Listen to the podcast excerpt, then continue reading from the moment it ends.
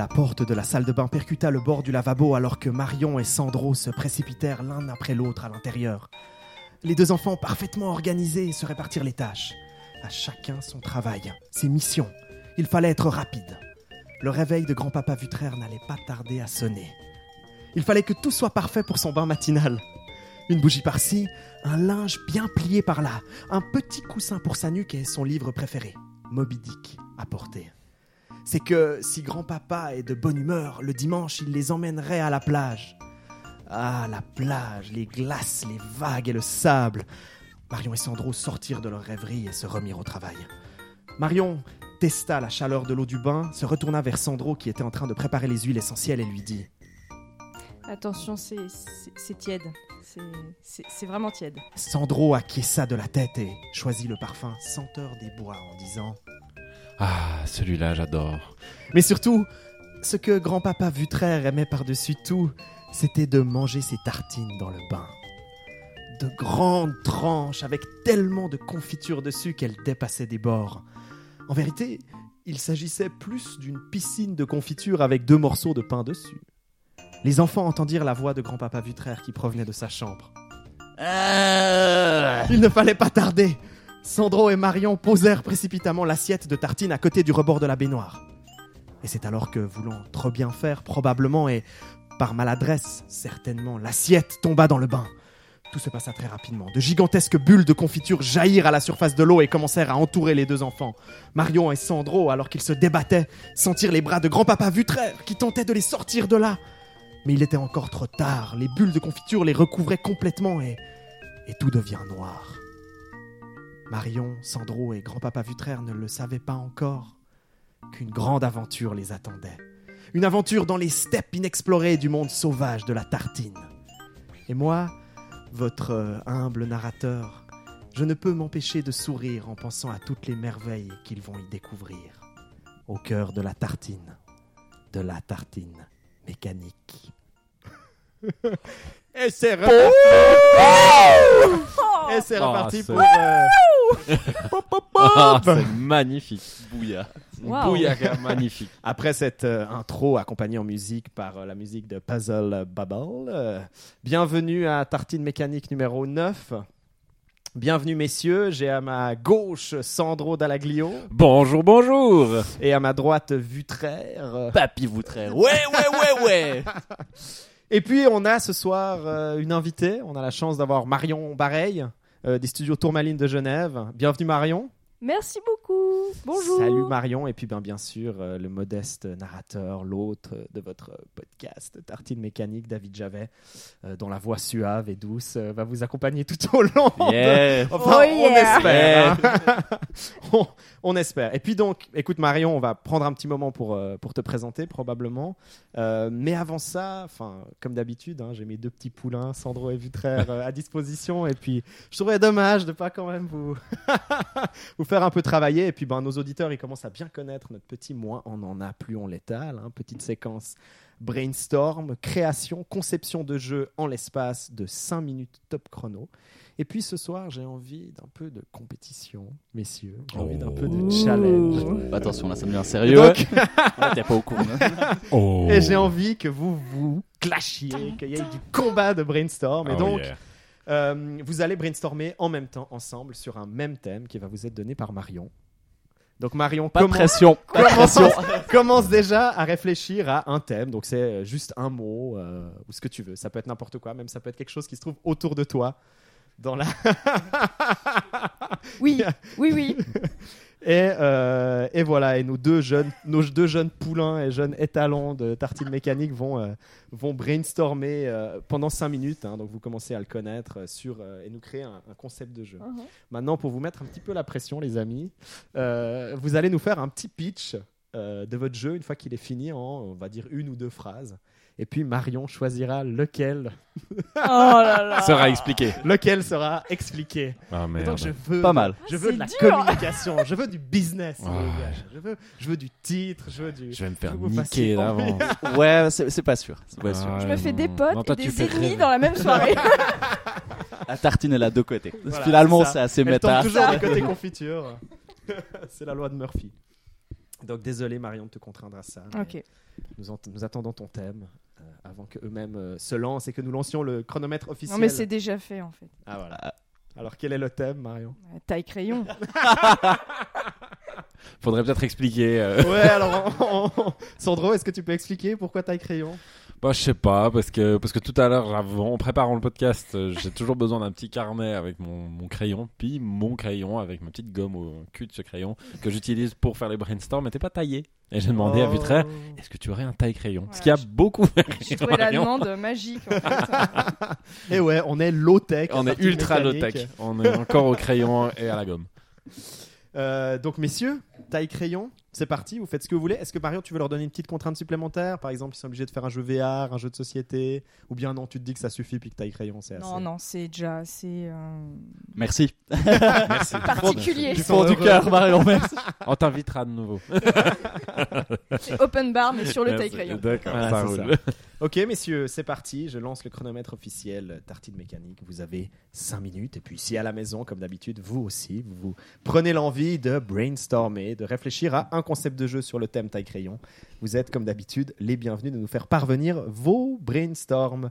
Marion, on a démarré sur les chapeaux de roue, mais on prend peut-être un tout petit moment pour, euh, pour te présenter. Euh, comme ça, les auditeurs euh, arrivent à mettre une expérience et, euh, sur, sur un nom et sur une voix, bien sûr. Donc, euh, de ce que je sais, hein, n'hésite pas à, me, à, me- à compléter ce que je dis. Ouais. Je sais que tu as une formation au Gobelin. Oui. euh, en France. Euh, et puis qu'après, euh, donc très rapidement sur ta formation, tu es allé faire donc le master en média design à la HED, donc Tout à la à. Haute École d'Art et de Design de Genève. Mhm. Et puis, à partir de là, suite à cette expéri- cette expérience, tu, as, tu es cofondatrice du studio Tourmaline, qui est un Ouais. studio qui est localisé à Genève, Oui. en Suisse. Euh, et puis, tu donnes aussi des cours. Ben, cette fois, pour le coup, tu, l'étudiant est devenu le maître. tu donnes des cours euh, de média design. Donc, euh, de game design, game design, mais en bachelor en fait, en bachelor Ok. communication visuelle. ouais, alors, voilà. je suis désolé, non, c'est plus possible. Il va falloir partir. si c'est que en bachelor. Oh. Super. Des Et puis, très rapidement, tu peux peut-être un peu m'expliquer quelles sont les, les approches que tu as pendant ces cours euh, Quel accent tu mets Est-ce que c'est plutôt Oui. pratique ou est-ce que c'est plutôt théorique? C'est complètement pratique. Euh, donc on, on travaille euh, en petits groupes. Euh, en général, ils sont des groupes de, de 4-5. Ouais. Et du coup, c'est des graphistes, des illustrateurs, des dessinateurs de bandes dessinées. donc des gens qui sont pas forcément issus du milieu du jeu ou du design d'interaction. Mhm. Et du coup, ce qu'on a essayé de faire, c'est de, en gros, de les faire, de, de faire une plongée dans le jeu, dans le game design, mais avec euh, des thèmes qui, qui leur parleraient. Du coup, on se concentre plutôt sur des jeux narratifs. Voilà. D'accord. Voilà. Ok. Et Donc, puis ça marche euh, bien. Enfin, il y a un bon Ouais, répondant au niveau des étudiants. Ouais. Ouais, ouais, parce que du coup, ça leur parle. hein. Ils racontent des histoires, mais d'une Ouais. autre manière, avec euh, de l'interactivité. Et euh, voilà, du coup, on fait ça sur, sur Unity avec Fungus. Donc voilà, c'est un outil assez simple qui permet de se lancer sans forcément avoir une connaissance de la programmation euh, très Mhm. élevée. Voilà. Ok, bah ouais, bah pour le coup, ça c'est assez pratique, quoi. Et puis tu parlais beaucoup justement de cette, euh, cette approche du design de l'interaction, et puis j'ai l'impression que c'est ce qui est au cœur justement de la, de la, de la réflexion autour de vos studios euh, Tourmaline. Oui, Euh, vous, a- vous abordez ça notamment bah, dans le jeu sur lequel vous êtes en train de travailler. Euh, bon, certains des auditeurs l'auront peut- peut-être euh, reconnu euh, dans la petite fanfiction. Est-ce que j'ose appeler ça de la fanfiction? Ah ouais, non, mais c'est la, la première fanfiction de Neri Island. J'ai adoré. qui donc, donc dans mon dans mon texte d'in- oh, la tartine dans mon texte d'intro qui, qui reprend donc la narration ou en tout cas le- l'univers de Donnery Island qui est un jeu principalement avec comme public cible on va dire les familles principalement? Alors oui, euh, en fait c'est un jeu d'aventure et d'exploration et euh, ce qu'on aime euh, dire, on va dire, c'est que ça s'adresse aux fans amoureux des jeux d'aventure à partir de 6 ans.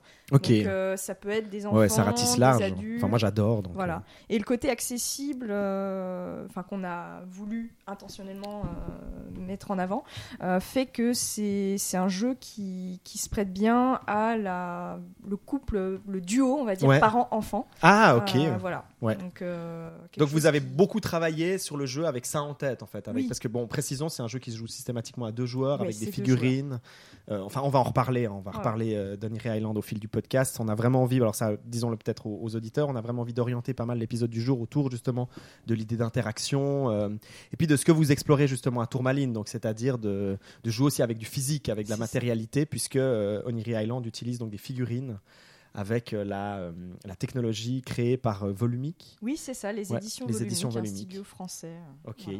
Et puis très rapidement, tu peux nous expliquer euh, comment cette technologie elle Comment fonctionne ça marche Ouais. Oui. euh, alors en fait, c'est euh, ça utilise les propriétés capacitives Ouais. de la tablette. Donc en gros, les figurines sont faites dans un matériau conducteur. Alors Ok. nous, on fait des prototypes. Du coup, on les peint avec de la peinture conductrice. Ah ouais, Et, donc même jusqu'à la peinture, vous devez y ouais. réfléchir. Et du coup, en fait, sur le, en gros le, la partie qui touche la tablette, il y a trois points. Mhm. Et euh, en fait, ces trois points donc, sont conducteurs, D'accord. touchent la tablette, et du coup, euh, bah, la combinaison de ces points fait que euh, on peut distinguer tel ou tel personnage. En gros, il y a un- une distance différente Je comprends, entre ouais, les qui trois fait qu'après la machine, elle comprend. Voilà. Ok, il s'agit de C'est Team. comme trois touches en fait. D'accord, ouais. C'est comme s'il y avait six doigts en gros qui, C'est ça, qui, qui la tablette. Ouais. Ouais. Bon, bah c'est euh, très intéressant. Puis on va, on va y revenir. euh, on va y revenir euh, un tout petit peu. Donc vraiment, ouais, moi, pour le coup, ce qui, ce qui m'intéressait à, t'avoir, Marion, ben, ici, c'est évidemment donc ton, ton expérience, mais non seulement autour de Niri Island, et puis ben, aussi dans le média design à la head, dans l'enseignement et autres, de pouvoir discuter. C'est ce qu'on va, on va probablement reprendre. on va probablement reprendre un petit peu après. Euh, des discussions justement autour de l'interface euh, Ouais. et autres. Mais euh, très rapidement, disons avant que on entende nos poulains. Ouh là, je suis en train de regarder le chronomètre. On arrive bientôt à la fin, messieurs. Euh, Vutraire me fait signe qu'il est prêt, qu'il a l'air d'avoir une idée hyper solide. Ce qui n'est pas du tout le cas, hein, puisque là, je, je lis la panique sur son regard. Sandro, par contre, est gagné d'une d'une confiance. euh, voilà, le- nous sommes dans le rush final, messieurs. Et puis donc, alors terminons pour leur laisser peut-être, pour leur laisser peut-être encore un tout petit peu de temps. Euh, S'il y a vraiment quelque chose euh, qui est fondateur, disons, dans la création de ce jeu Oniri Island, est-ce qu'il y a vraiment quelque chose qui a été, qui a été très marquant comme envie lorsque vous avez créé ce jeu? Est-ce que vous aviez vraiment une envie euh, comment est né en gros? Parce que souvent il y a des histoires dans ces trucs de Mm. design d'interaction. Tout à coup, on a une sorte de réflexion, puis on se dit mais pourquoi on ferait pas ça? Pourquoi on n'irait pas dans cette direction? Et puis principalement aussi, ce qui va m'intéresser, c'est euh, est-ce que vous étiez, vous avez d'abord réfléchi à l'interaction et puis à partir de là, vous avez construit l'univers, Oui. vous avez construit les mécaniques, ou est-ce qu'au contraire, vous aviez envie de raconter une histoire pour enfants euh, ou disons une histoire avec deux enfants qui se retrouvent dans un univers merveilleux et puis donc est-ce que la créativité, elle a plus été orientée justement par la narration ou elle a plus été orientée par les systèmes de jeu? Non, on a commencé par, euh, par le- l'interface, on va dire, par le fait d'utiliser des objets pour raconter une histoire. Ok, En gros, voilà. super. Et puis à partir de là, vous avez créé tout ce rapport. euh, Et rapidement, euh, on a voulu faire un jeu euh, coopératif pour Mhm. deux joueurs. Ça s'est apparu euh, vraiment très sûr, ouais, vite. je pense. ouais. Et, et du coup, on a commencé par réfléchir aux interactions qu'on pouvait créer entre bah, les objets et, et une surface Mhm. plane. Ouais. Euh, Ça, c'était pour le coup Voilà. l'objectif de base. quoi. C'est ça. Qu'est-ce qu'on peut faire Voilà, avec ça tactile, euh, numérique, enfin qui pouvait euh, afficher un univers, euh, tout un univers euh, virtuel. Super. On se réjouit d'en savoir plus, messieurs. Ok. Très Le écrit super désespérément Ah, sa Ok. Franchement, c'est. Marion, euh, Tu bluffes, Martoni. C'est- ouais. Ça, on va bluffes. voir. Ah ouais Sandro a l'air d'avoir la- torse, tu sais. L'état des genoux là. Sandro a l'air d'avoir la confiance des grands jours. On verra si son pitch suit, parce que peut-être ce, qui serait, ce qui serait dramatique, c'est que son pitch soit très mauvais. Mais c'est exactement ça. Je pense que j'ai une idée pas trop mal, plutôt cool. Je suis assez confiant, mais par contre, mon pitch même est pas- pas du tout prêt. J'ai même pas de pitch, Sandro. Ah bon, alors ça va. Bon, bah. Marion, par qui est-ce que tu as envie euh, de commencer pour lancer son pitch de jeu? Sandro. Oh yeah. Alors, moi, mon jeu il s'appelle Pen Lancer. T'as le droit à très peu, hein. c'est vraiment Ok. un pitch. hein. Alors, Pen Lancer. Pen Lancer, et c'est un runner avec un chevalier qui a une lance qui est un crayon et Mm. euh, un fourreau qui est un taille-crayon. Ah, mais, mais en fait, moi j'ai envie d'entendre euh, l'explication de Sandro. Frère, donne Ouais, ok, ton j'avoue, c'est l'école des fans. Ok, désolé. donnes Non, non, je me mets en, en situation. Euh, c'est un party game euh, Ouais, ouais, ouais. avec un, qui, est basé sur euh, le partage d'un téléphone portable, Ah. d'un- smartphone, pardon. Et euh, l'et- l'idée étant que les gens doivent deviner euh, dans quelle équipe euh, ils appartiennent. C'est- Ok. C'est très mal pitché, mais j'ai fait ce que j'ai pu. Il a tout donné, Vutraire. Ouais, non, pas Tu vas aller dans un coin, tu vas aller dans le coin. un moment. Je vais mettre en PLS Parce que ce que tu sais pas, Vutraire, c'est qu'il y a des, il y a des petits gages pour ceux qui, Ah, qui ne gagnent pas le pitch. Ah ouais, mais on aurait dû préciser les règles au Moi, j'ai- début J'aime bien pour le moment, hein, si jamais. Ah. Ouais. Oula, la tension monte. Oh, tu- Oh, s'il gagne avec ça, je suis dégoûté, je me casse. Sandro out. Table flip. Marion. J'attends de voir le, le rapport avec le taille-crayon. Alors ça, j'avoue, je, ça je peux comprendre. Ouais. Alors Marion, il, il va falloir que, il va falloir que tu, en- que tu choisisses entre Sandro et Vutraire. Ah, tout de suite là? Maintenant, tout de suite, quel brainstorm est-ce que tu aimerais entendre? En sachant que tu Oh. briseras le cœur, bien sûr, d'un de ces hommes. Oh non C'est horrible. hein. Ah oui, avec si peu de, Eh ouais, tartine si mécanique, peu de c'est- détails. si C'est peu des de- enjeux humains, c'est. Tu peux, tu peux pas juste un tout petit peu teaser le rapport taille-crayon euh, Ouais, hyper vite. En fait, moi, le Hein truc Ça, c'est la technique te de fourbe de Vutraire, quoi. Genre, il, il- il dit, il- mais ça parle, ça a rien à voir. Tout le monde se dit, mais oh, j'ai envie de savoir comment, quel, quel rapport ça a. Non, mais vraiment, ce gars, mais C'est très fort. virez-moi cet imposteur. Mais en fait, c'est que tu sais, quand tu tailles le crayon, t'as tout le temps une espèce de poussière dedans. Et quand tu veux le vider, c'est l'enfer parce que t'en mets partout. Et en fait, moi, c'est le truc qui marque avec le taille-crayon, c'est le- l'espèce de sciure relou qu'à chaque fois que tu veux ouvrir ton taille-crayon, t'en mets partout. tu. Bon, peut-être c'est juste parce que je suis maladroit, mais moi, c'est ça qui m'avait C'est marqué. un avec party game autour de ça. Ouais. Ok. Mais enfin, plus ou moins. enfin, je suis- Jusque là, ça ressemblait, quand t'as présenté le pitch, ça m'a fait penser à un jeu qu'on a eu l'occasion de faire euh, pour le comptoir suisse. mais, mais alors, c'est ça, c'est ça qui est gênant parce qu'en fait, il y a clairement un écho là-dedans. Ah, Parce que- d'accord, ok. ouais. Ah, je connais pas du coup. On a fait un jeu de s- fondu au fromage. Ouais, sur la fondue au fromage, Ah. ouais, un party game pareil où tu te passes le téléphone. Absolument. Ouais. Ouais, donc en plus de ça, tu copies des concepts sur lesquels j'étais le game designer. C'est vraiment très très bien. Je suis C'est très, très très je suis très intéressant. heureux de cette euh, C'est très intéressant. C'est vraiment très intéressant comme. Il, il tape dans les. Mais bah bah bah. C'est pas du tout fait. Oh là là. Voilà, je pense que le choix est fait. hein. Euh, Je suis vraiment navrée. Vutraire. Je- Oh, Oh, je- ouais. comment je suis dégoûté. Je, je suis désolée. Comment Vutraire est dans la merde Je me réjouis d'avoir tes retours, euh, Sandro, du coup. après. Mais merci, Mario. Alors, euh, Sandro, euh, ton gage euh, va intervenir En immédiatement. plus, ça, je me prends un gage. la gratuité de cette affaire. Ah ouais. Alors, euh, Vutraire, tu te souviens qu'au dernier podcast, tu t'es un peu amusé avec ma voix? Ouais, à fond. hein Tu te souviens, on avait dit qu'on essayait de calmer. règles, en fait. On essayait de calmer un petit peu euh, la manipulation de ma voix qui dit intermède musical. Oui, oui. Et avec beaucoup de plaisir, j'ai vu que tu l'avais, tu l'avais tuné, tu l'avais un petit peu modifié. Ah. Bah, je me suis dit, ça m'a donné l'idée, mais pourquoi hein, on Ouais. n'enregistrerait pas en live nos petits jingles de partie Et donc Sandro, euh, et puis après ça sera peut-être à Vutraire de s'amuser avec ta voix, j'aimerais que tu me fasses le jingle, moi on en a plus on l'étale. Ok. Alors. Et euh, puis dès qu'il l'a dit, évidemment, euh, Vutraire, ça sera à toi de commencer à pitcher ton jeu dont tu nous as toujours pas donné le titre. Alors attendez, on va faire un truc un peu langoureux, non? Ah, Moi, on en a plus on l'étale. C'est Nice. hyper bien. C'est parti Vutraire. Alors donc du coup, c'était basé sur le fait vraiment que euh, quand on taille un crayon, il y a justement il y a cette poussière à l'intérieur, puis quand on essaye de vider le tas de crayon, ça en met partout. Et du coup, je trouvais rigolo en fait d'imaginer qu'il y a euh, le téléphone en fait, c'est comme le, le crayon. Ouais. Et puis, en fait, je commence à mal expliquer. Au fait, au début de la partie, on se passe un téléphone Ouais. et on introduit le nombre de, de joueurs qu'il y a. Et en fait, il y a deux équipes. Euh, ça, c'est gratuit, on va dire la bleue, la rouge, hein, pour faire original.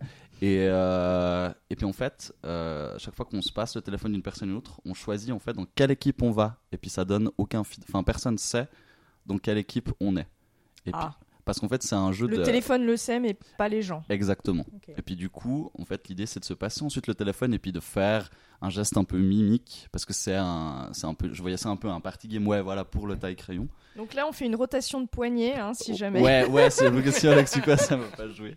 Et puis l'idée, c'est que c'est, ben, ce qu'il y a sur l'écran, c'est un. Moi, ça m'arrange que personne comprenne rien, comme ça les auditeurs sont très très fâchés Ouais, contre toi. et puis ils diront, De bah, pas savoir quel point mon idée était fantastique. Ben, je- Et accéléromètre, Crash rotation de poignet, Yeah, euh, moi je voilà. suis. hein. Là, là, ça marche pour le moment, cool. Et puis du coup, l'idée, c'est que ça remplit en fait le taille et euh, justement avec la poussière. Et puis le but, c'est qu'à un moment donné, il y a une personne qui prenne la décision. Ah, en fait, il y a à chaque fois un son. Et puis ce que j'aimais bien, l'idée, euh, c'est que le son, il diffère un petit peu. Je sais pas exactement comment, Ouais. mais qu'on arrive à cerner quand on est un peu expert à quel moment en fait le taille crayon va exploser. Parce qu'il y a un moment, il faut arrêter de tailler le crayon.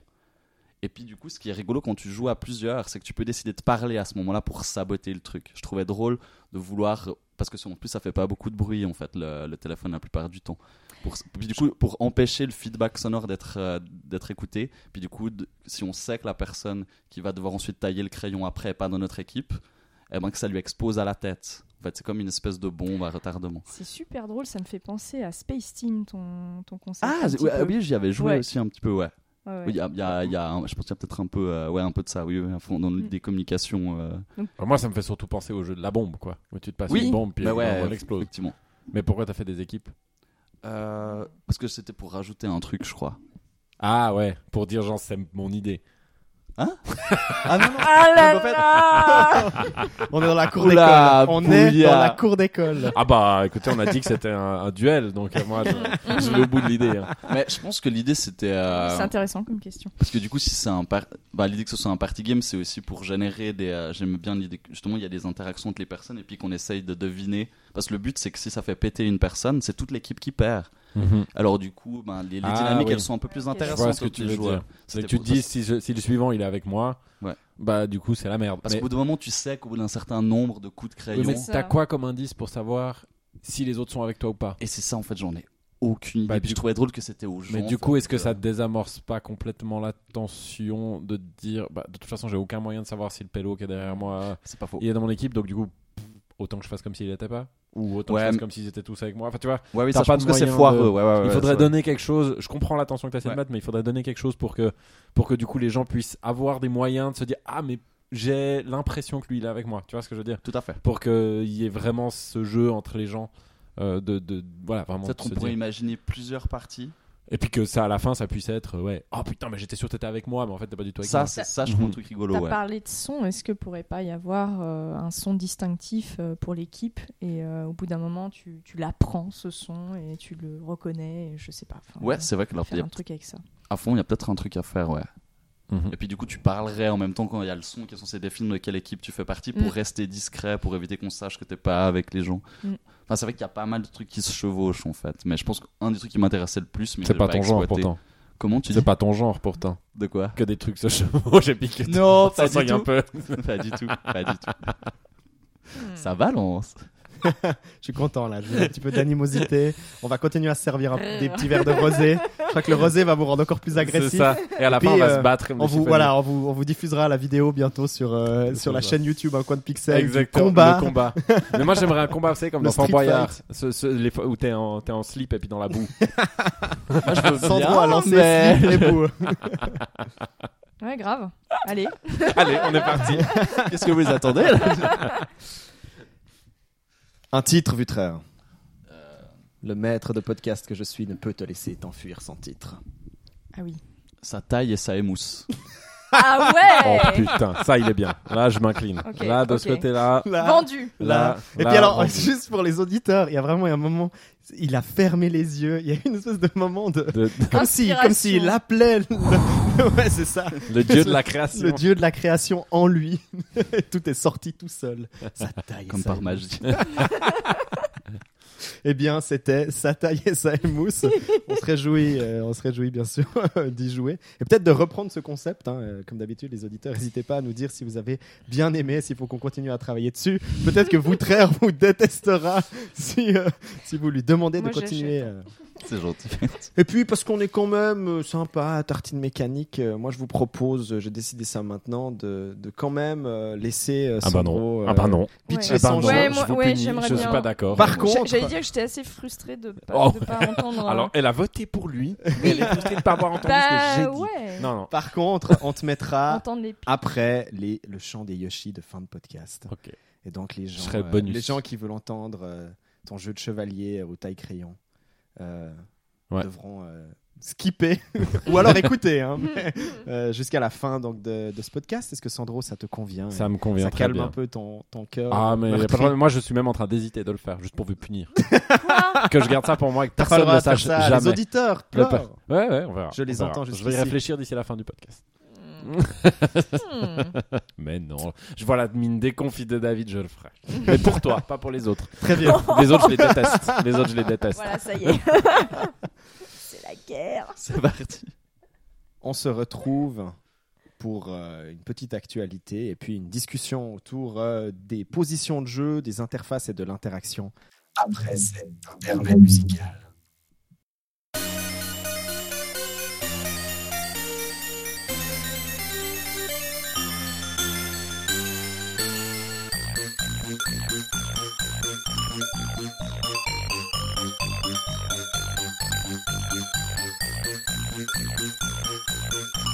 Thank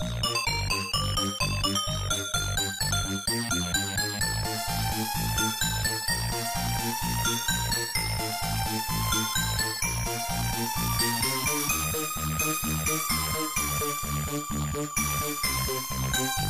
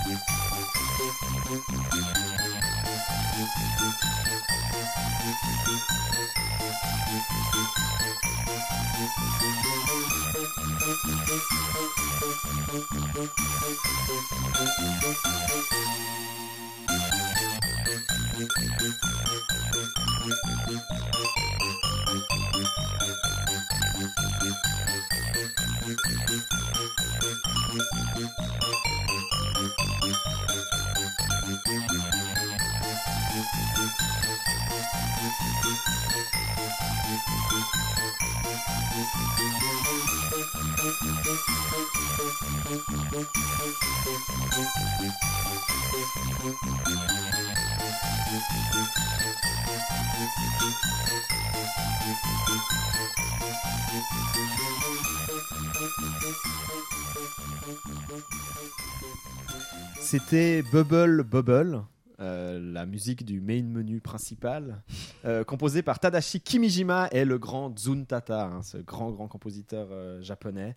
Bubble Bubble, toi t'aimes bien Marion, hein, tu vois, Ouais. tu m'as dit. Ouais, moi c'était un des jeux de mon enfance. Pareil. J'ai- eu des Buben des- Bob. Buben Bob. des séquences Bob, avec Bob, mon avec mon grand frère. ouais, ouais, non c'est. un avec très très beau jeu.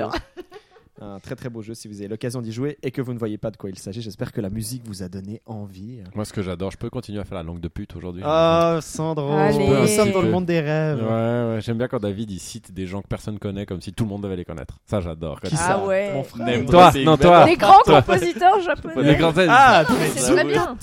Mais, Non, mais c'est très bien. Donc je oui. vais aller googler ça. Eh bien, si après. parmi les éditeurs, euh, des auditeurs, des gens connaissent Zuntata, faites-vous connaître pour que Sandro ait honte de ne pas de connaître ce qu'il a personnage. Ça. Et voilà, et comme ça, il peut-être il se calmera un peu, euh, il calmera un peu son esprit Ah non, cours d'école. moi aujourd'hui je suis vénère donc c'est fini jusqu'à la fin.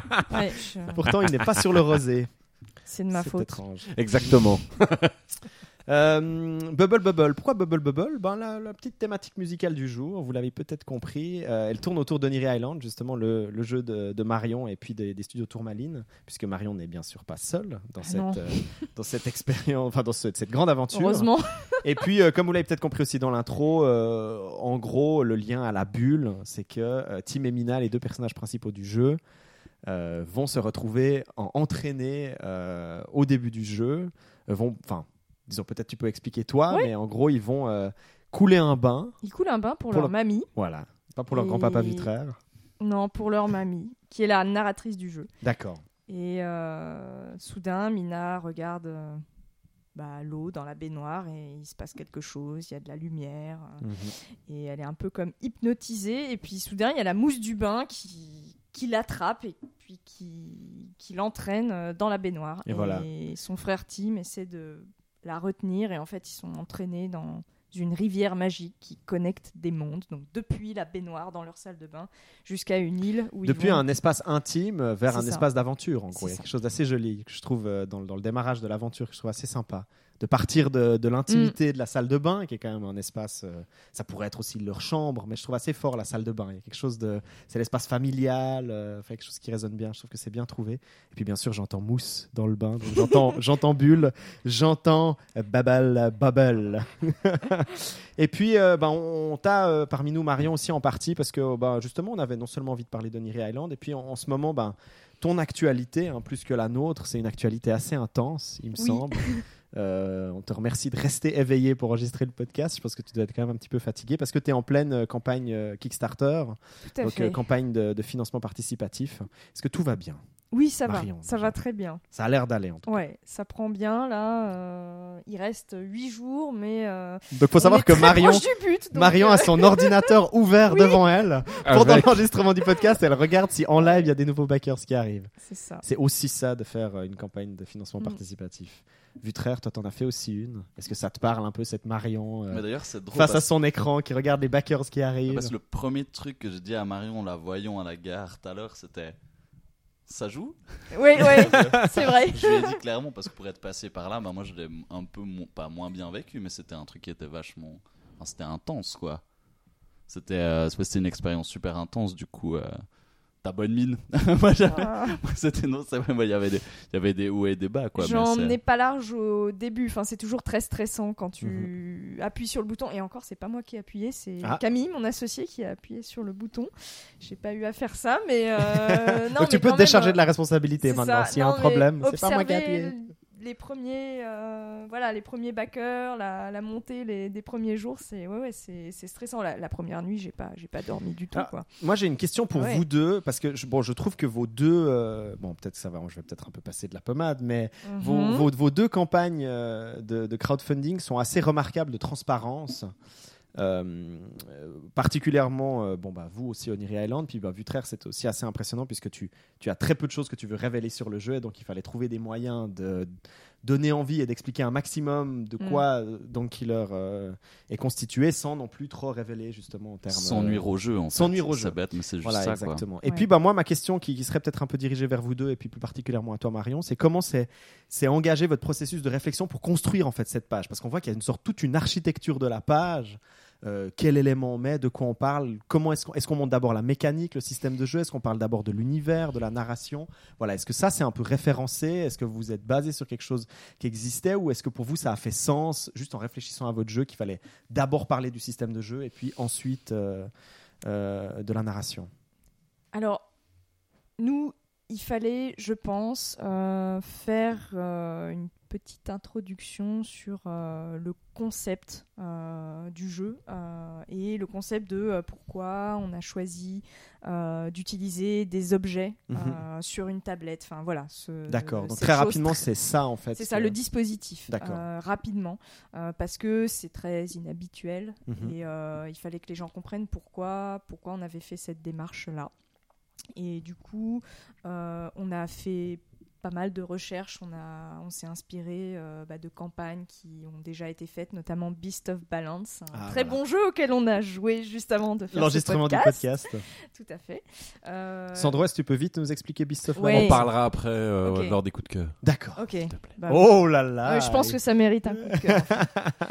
Euh, du coup, oui, quand, quand un jeu euh, introduit un, un- un contrôleur euh, de jeu euh, bah, Un peu novateur, custom, ouais. euh, novateur, euh, qui est pas, euh, pas, pas commun. euh, Oui, parce que c'est une position de jeu qui est, qui est assez nouvelle. Enfin, je pense que la plupart des Ouais. gens qui découvrent Oniri Island, effectivement, ils n'ont pas vraiment eu cette idée euh, directement de ce rapport à la tablette, puisque vous utilisez une, une, une tablette, Mm. Euh, et puis aux figurines, en gros. Vraiment, cette idée aussi, je trouve que ce que je trouve intéressant dans votre projet, c'est que on, on invite les joueurs à vraiment poser la tablette sur la table, à plat, ne pas la tenir en main. c'est un puis, euh, plateau. voilà, c'est ça. C'est comme dans un jeu de plateau. société en fait. Ouais. Euh, c'est un plateau de jeu évolutif, interactif, et euh, on utilise les pions pour contrôler les actions et les Mhm. personnages. Et les pions sont les personnages.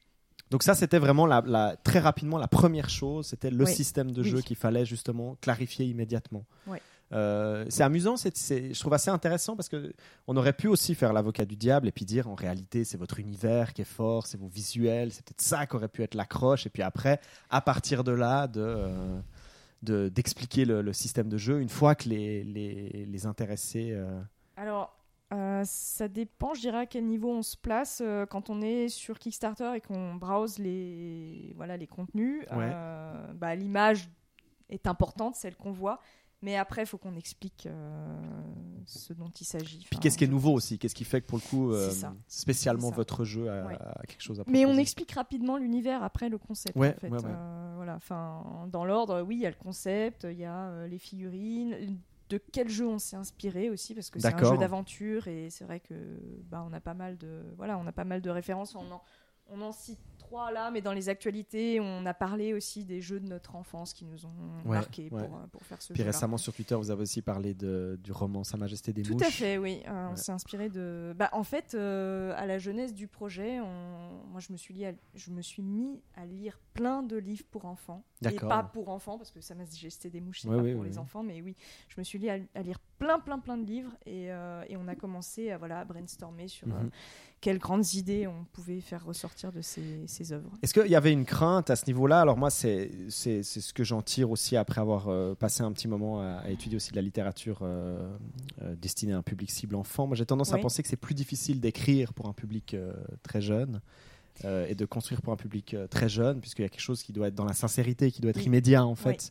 Est-ce que ça c'était une inquiétude au moment où vous avez construit le projet, cette euh, autant alors vraiment autant au niveau de l'univers qu'au niveau de la manipulation des, au niveau de la manipulation des figurines, des objets.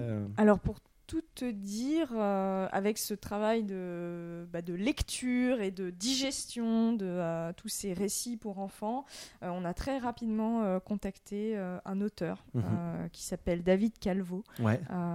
et voilà qui a, qui a écrit pas mal de romans, qui a écrit toute la cosmogonie de Dofus et Wakfu Ok. pour Ankama.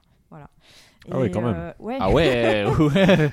Et du coup, euh, bah, il a été euh, très vite emballé par le Mhm. projet et euh, il nous a dit voilà, j'adore écrire pour les enfants. Enfin, la, la perspective de d'écrire une œuvre pour les Donc enfants. ouais, me- immédiatement ça faisait sens vraiment. pour lui, ouais, d'accord. Et ouais. du coup, on s'est dit, bah, c'est bon, enfin, Ouais, voilà. ouais, ouais, C'est- on, parti. lui, on lui a donné nos idées, il nous a dit, oh, ok, ça c'est bien, ça c'est tarte à la crème, je me souviens de ce terme, ta- tarte à la crème.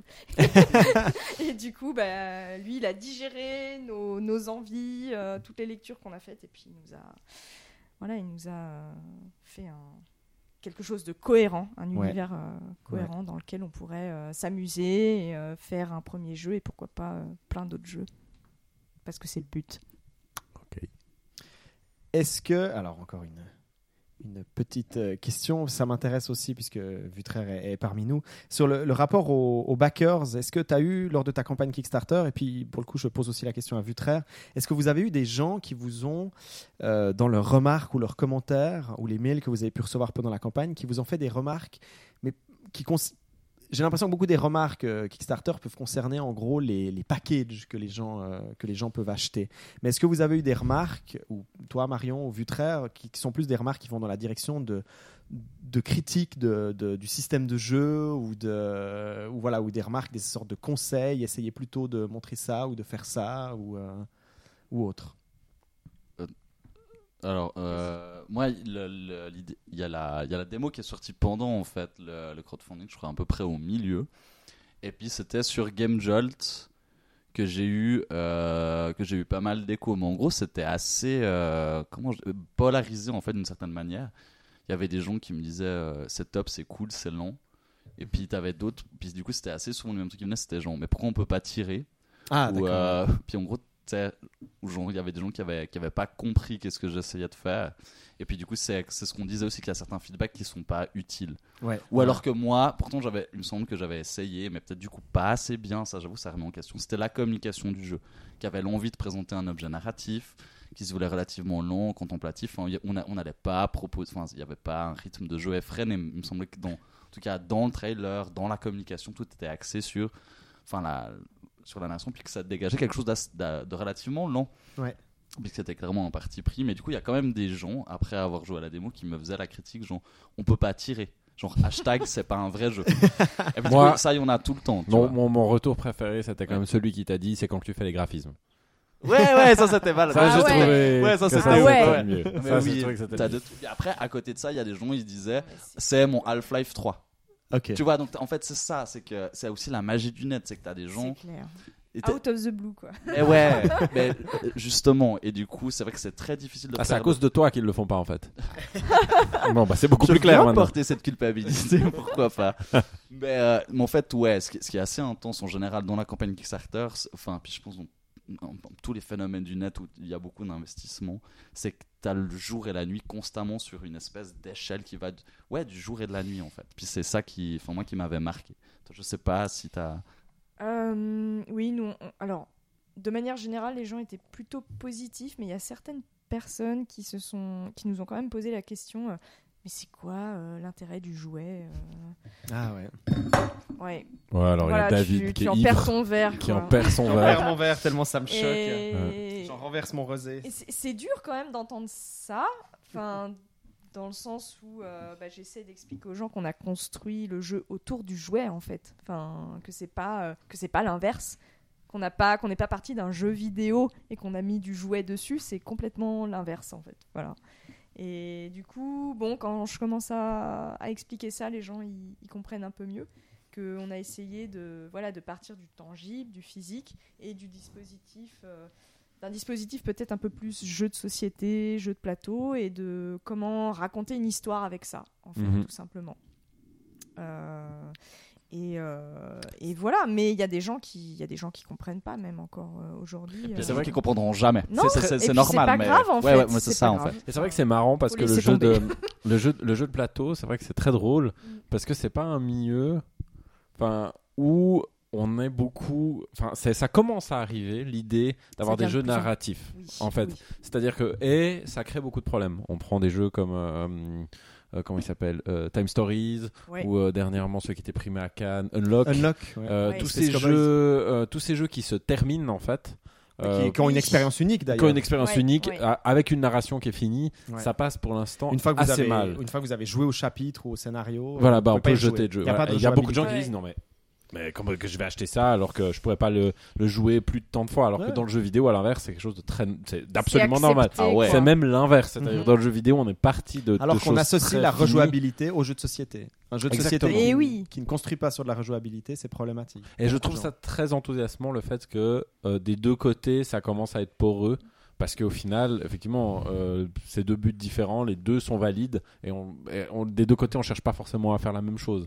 Euh, d'un côté il y a la narration qui est soutenue par un système de jeu pour renforcer la narration et puis de l'autre côté on a le jeu euh, voilà le jeu en tant que en tant que jeu c'est-à-dire quelque chose un système qu'on peut jouer de façon infinie et qui va nous nous apporter à chaque fois des, des, des nouvelles problématiques et, quelque chose de de. Mais c'est vrai que je pense aussi le problème du jeu de société, à mon avis, j'y pense maintenant, si ça a débuté comme ça, c'est quand même le fait Mhm. que on joue à plusieurs. Mhm. Euh, Oui. Souvent, donc on joue contre quelqu'un, donc donc donc la narration là au milieu, tu, on peut la faire, elle peut se générer à travers le système, mais mais on peut pas poser une narration finie euh, en, en faisant en en faisant en s'opposant à quelqu'un. C'est difficile en tout cas.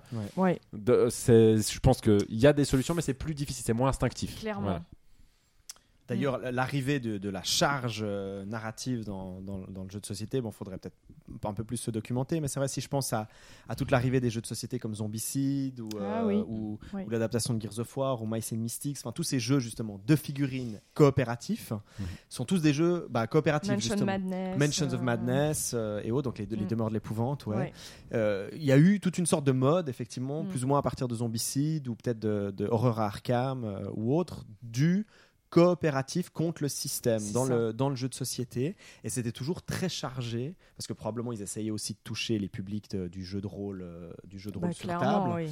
Et c'était très chargé, euh, narratif aussi, mais c'était une sorte de fausse, de faux narratif, c'est-à-dire c'était des tout petits blocs de narration. euh, les histoires étaient souvent écrites un peu euh, sur un coin de table, c'était pas très travaillé. Enfin bon, après, si je peux conseiller discrètement aux auditeurs, je vous conseille le, Mace- le Mice and Mystics, qui est à mon avis excellent dans, Mm. dans ce genre-là. Mais euh, mais voilà, les, les jeux comme Zombicide et autres, pour moi, ça va vraiment dans cette direction-là, c'est-à-dire qu'on essaie de mettre un un tout petit peu justement de, de- de narration, mais on peut se le permettre parce qu'on est dans le coopératif et que tout le monde joue ensemble. Oui, c'est vrai. Bah, c'est l'éternel problème de, de- du conflit en narration et système en Ouais, fait. ouais. Et euh, c'est vrai que et c'est vrai que le, le jeu de plateau a un avantage au fin, enfin a quelque chose qui fait que c'est c'est encore moins valide dans le jeu de plateau et ça tu le dis souvent toi. Mhm. euh, c'est que le problème c'est que les jeux qui essayent de faire ça, ben ça devient des sous-jeux de rôle tout moisis. Bien sûr. ouais. Parce que dans le jeu, dans le jeu de, dans, dans le jeu, quand on est autour d'une table, si on veut de la narration et si on veut euh, de l'adaptation infinie, euh, eh, eh ben on a, si on a un bon maître de jeu qui sait bien improviser, Ouais. eh ben ça vaudra euh, toutes les narrations préprogrammées euh, à l'avance. Donc Ouais. euh, D'autant, plus. D'autant plus quand tu prends en compte le fait que certaines de ces parties de, de ces jeux durent environ 5 à 6 heures, Oui. et ce qui est le temps d'un- d'un- d'une partie de jeu de rôle. Mhm. Donc au final, on n'y gagne même pas spécialement au niveau du temps, parce que beaucoup des, des gens qui jouent à ces jeux de société disent j'y joue parce que c'est plus facile, c'est plus court, c'est plus efficace En fait, et autres. Et en réalité, dans la pratique réelle, ça prend autant de temps en fait qu'une qu'une partie de jeu de rôle. Mm. Euh, en tout cas, si en attendons-nous pas une grande campagne, on parle pas des masses de Nyarlathotep ou des, des Ouais. montagnes hallucinées de, de l'appel de Cthulhu, mais, euh, Ouais. mais voilà un, un petit scénario, un petit scénario. Souvent, Mhm. on faut partir sur du, du 4-5 heures dans du jeu de rôle, euh, du jeu de rôle sur table. Je m'attendais pas à parler de jeu de rôle. Je suis content de parler. Je suis content de parler de jeu de rôle. Merci. euh, La transversalité. voilà, la transversalité, rien n'arrête. Et puis, euh, Vutraire, tu nous as, tu nous as préparé un mini petit sujet, hein, puisque Marion est là. On trouvait rigolo de, de discuter un petit peu pour rebondir sur cette, euh, cette discussion euh, autour de, tout le travail que toi tu fais, euh, Marion, et puis ce que vous faites euh, au studio Tourmaline euh, à Genève. Donc, je répète, sur tout ce qui est ce lien justement entre tactilité des écrans, matérialité des, des, euh, des figurines. Moi, ce qui m'intéresse beaucoup, notamment dans ce que tu as dit, c'est aussi le choix que vous aviez dû, vous avez dû faire de peinture hein, sur les Ah figurines. oui. Vous devez aller jusqu'à choisir une bonne peinture qui conduit, euh, Mm. qui conduit l'électricité. Ça me rappelle beaucoup quand justement un constructeur de jeux de société doit penser à, à l'ergonomie de son matériaux. jeu, aux matériaux, au type de carton qu'il va utiliser, au type de vernis Oui, oui. qu'il va utiliser. Enfin, vraiment, euh, on se rend pas compte de tout, de tout ce qui est mis dans un, dans un jeu de société comme réflexion pour, pour rendre les, les pièces ou les cartes les plus, les plus agréables à manipuler possible. Et bon, pour moi, il y a vraiment une résonance qui se fait avec le, le travail que vous faites sur vos figurines. Et, et en ça, ça me, fait vraiment penser justement vous êtes dans cet entre-deux où vous avez à la fois des, des réflexions qui sont liées au travail sur l'interface, sur un écran, sur la tactilité et autres, et puis sur la matérialité euh, du jeu de société. Mm. Oui, on a des contraintes de jeux de plateau euh, comme de jeux vidéo en fait. Et Ouais. là, tu, tu parlais de la peinture conductrice. C'est juste les prototypes. Mhm. Euh, les vrais objets euh, seront faits en matière conductrice directement. D'accord. Ça, c'est voilà, c'est un Donc là, il vous faut vous, vous trouver aussi un constructeur pour le coup qui soit capable. C'est- déjà fait. Ok. Et ils nous ont déjà fait des prototypes euh, Qui en sont, euh, qui sont- plastique conducteur. Voilà. Plastique conducteur. Passionnant. On est dans le, on est dans le futur. le plastique Ce qui, conducteur. me, ce qui me fait penser à quelque chose qu'on avait qu'on a eu discuté euh, la première fois que je t'ai rencontré et Mhm. que je trouve intéressant, c'est aussi le rendu entre les visuels sur l'app Oui. et le rendu en 3D Eh sur oui. la figurine, qui a dû pas être facile et qui, je trouve, est particulièrement réussi chez vous. Je trouve que ça, ça marche très bien. Alors que souvent, Mhm. des fois, on a des arts magnifiques, et, mais même, bon, on prend une collector d'un jeu, ou c'est c'est même c'est des trucs bêtes comme ça où là, ils peuvent balancer un peu plus. Puis on a un truc en 3D qui est dégueulasse, Ouais. et puis on a l'impression que c'est pas le même personnage, et c'est très bizarre, et ça, ça n'a pas dû être facile, non? Oui, non, c'est pas évident. On a dû, euh, en gros, faire des choix artistiques assez précis pour, euh, avoir une harmonie entre, euh, entre les objets physiques et, et le jeu. Et bah, le jeu est fait en 3D. Euh, au début, les tout premiers prototypes, on les avait fait en 2D, puis rapidement, on est passé en 3D parce que c'était plus simple. Et euh, on a choisi d'être en aplat de couleurs, euh, voilà, cel shading super, super simple. euh, et avec des séquences narratives animées avec des illustrations, donc plutôt dans, dans le dessin. Mais on a vraiment essayé de, de rendre tout ça cohérent. Euh, et on a plusieurs artistes hein, pour ça. Donc euh, la personne qui fait les dessins pour les séquences animées, c'est pas la même personne que celle qui fait euh, la 3D. Mais du coup, on a essayé de créer une harmonie autour de ça. Et, et, et voilà, oui, c'est- pas évident, mais, mais je pense que voilà, le, le résultat est pas. Donc du coup, vous avez vraiment, si je comprends mauvais. bien, ah non, alors de loin, pas vraiment très très chouette comme ça a été, comme ça a été fait. Mais justement, donc du coup, vous avez dû changer vos designs de base en, en- il y, a, il y a vraiment une, euh, le, on a dû faire des ponts, on va dire. D'accord, euh, ok. Voilà, euh, dire voilà, Bon. là. fait plus des aplats de couleurs, pas trop de contours, enfin voilà, des choses Voilà. comme ça, de la, direction artistique pour que le tout soit harmonieux, malgré la, la différence de, de traitement. Est-ce que vous avez aussi des contraintes euh, au niveau financier par rapport à, à combien allait coûter la, la figurine, enfin la, Ah, la oui. figurine, et vous dire bah, dans le design de base du perso, va falloir qu'on enlève ça parce que la Ah oui. figurine va coûter trop cher si on lui met. Ah ok. Ah ouais, ouais, bah oui, les, les contraintes euh, de fabrication d'un- d'une figurine à, à grande échelle, c'est... Ouais, c'est assez rigolo. Enfin, au début, on on n'y connaissait pas grand-chose et euh, voilà, on, on a demandé à pas mal de personnes, à des gens qui sont très très calés dans, dans la figurine notamment. Et euh, oui, on a, on a appris euh, beaucoup de choses. Le fait d'utiliser beaucoup la symétrie, de, de faire en sorte que le personnage est ouais, soit symétrique, en gros. Enfin, Ok. euh, genre euh, au niveau euh, bah, des jambes, des bras, et faire le moins, moins possible de. D'asymétrie. Ouais, exactement. Enfin, d'en faire suffisamment pour que la pose soit dynamique, mais pas trop pour que euh, le moule euh, coûte pas une blinde, en fait. Euh, voilà. Ah. Ouais, ouais. ok. Et Donc ça le- coûte moins cher, plus c'est symétrique, Oui. moins ça. Ah. Oui, parce que du coup, bah, tu Ah, dupliques la partie. Oui. euh, voilà. Et puis le code, les codes couleurs aussi, ne pas utiliser trop de couleurs, enfin, Mhm. ce genre de choses. Quoi. Mm. Ouais, Qui c'est- Puis c'est c'est hyper intéressant parce que c'est justement. très des- économe voilà. en fait, au Alors niveau que- du design. Alors que justement, quand tu fais du jeu 1D, c'est ce truc qui est rigolo, c'est que tu fais du. Enfin, quand je vois ce qui a permis sa prolifération puis l'explosion, c'est que juste avec un ordi et puis quelques logiciels, enfin, tu pouvais faire disparaître énormément de coûts. Et du coup, là, justement, ça réintroduit d'autres problématiques Clairement. qui sont pas, enfin, qui, euh, que que plein d'indés euh, avaient fui en fait euh, Ouais. au début puis qui avaient aidé à. Oui. Et du coup, c'est. Et c'est très drôle parce que dans le milieu du jeu de société, il n'y a pas tellement d'indés. Enfin, il y a très peu d'indés parce que c'est justement au niveau des contraintes, bah, on retrouve les contraintes que eux ils ont.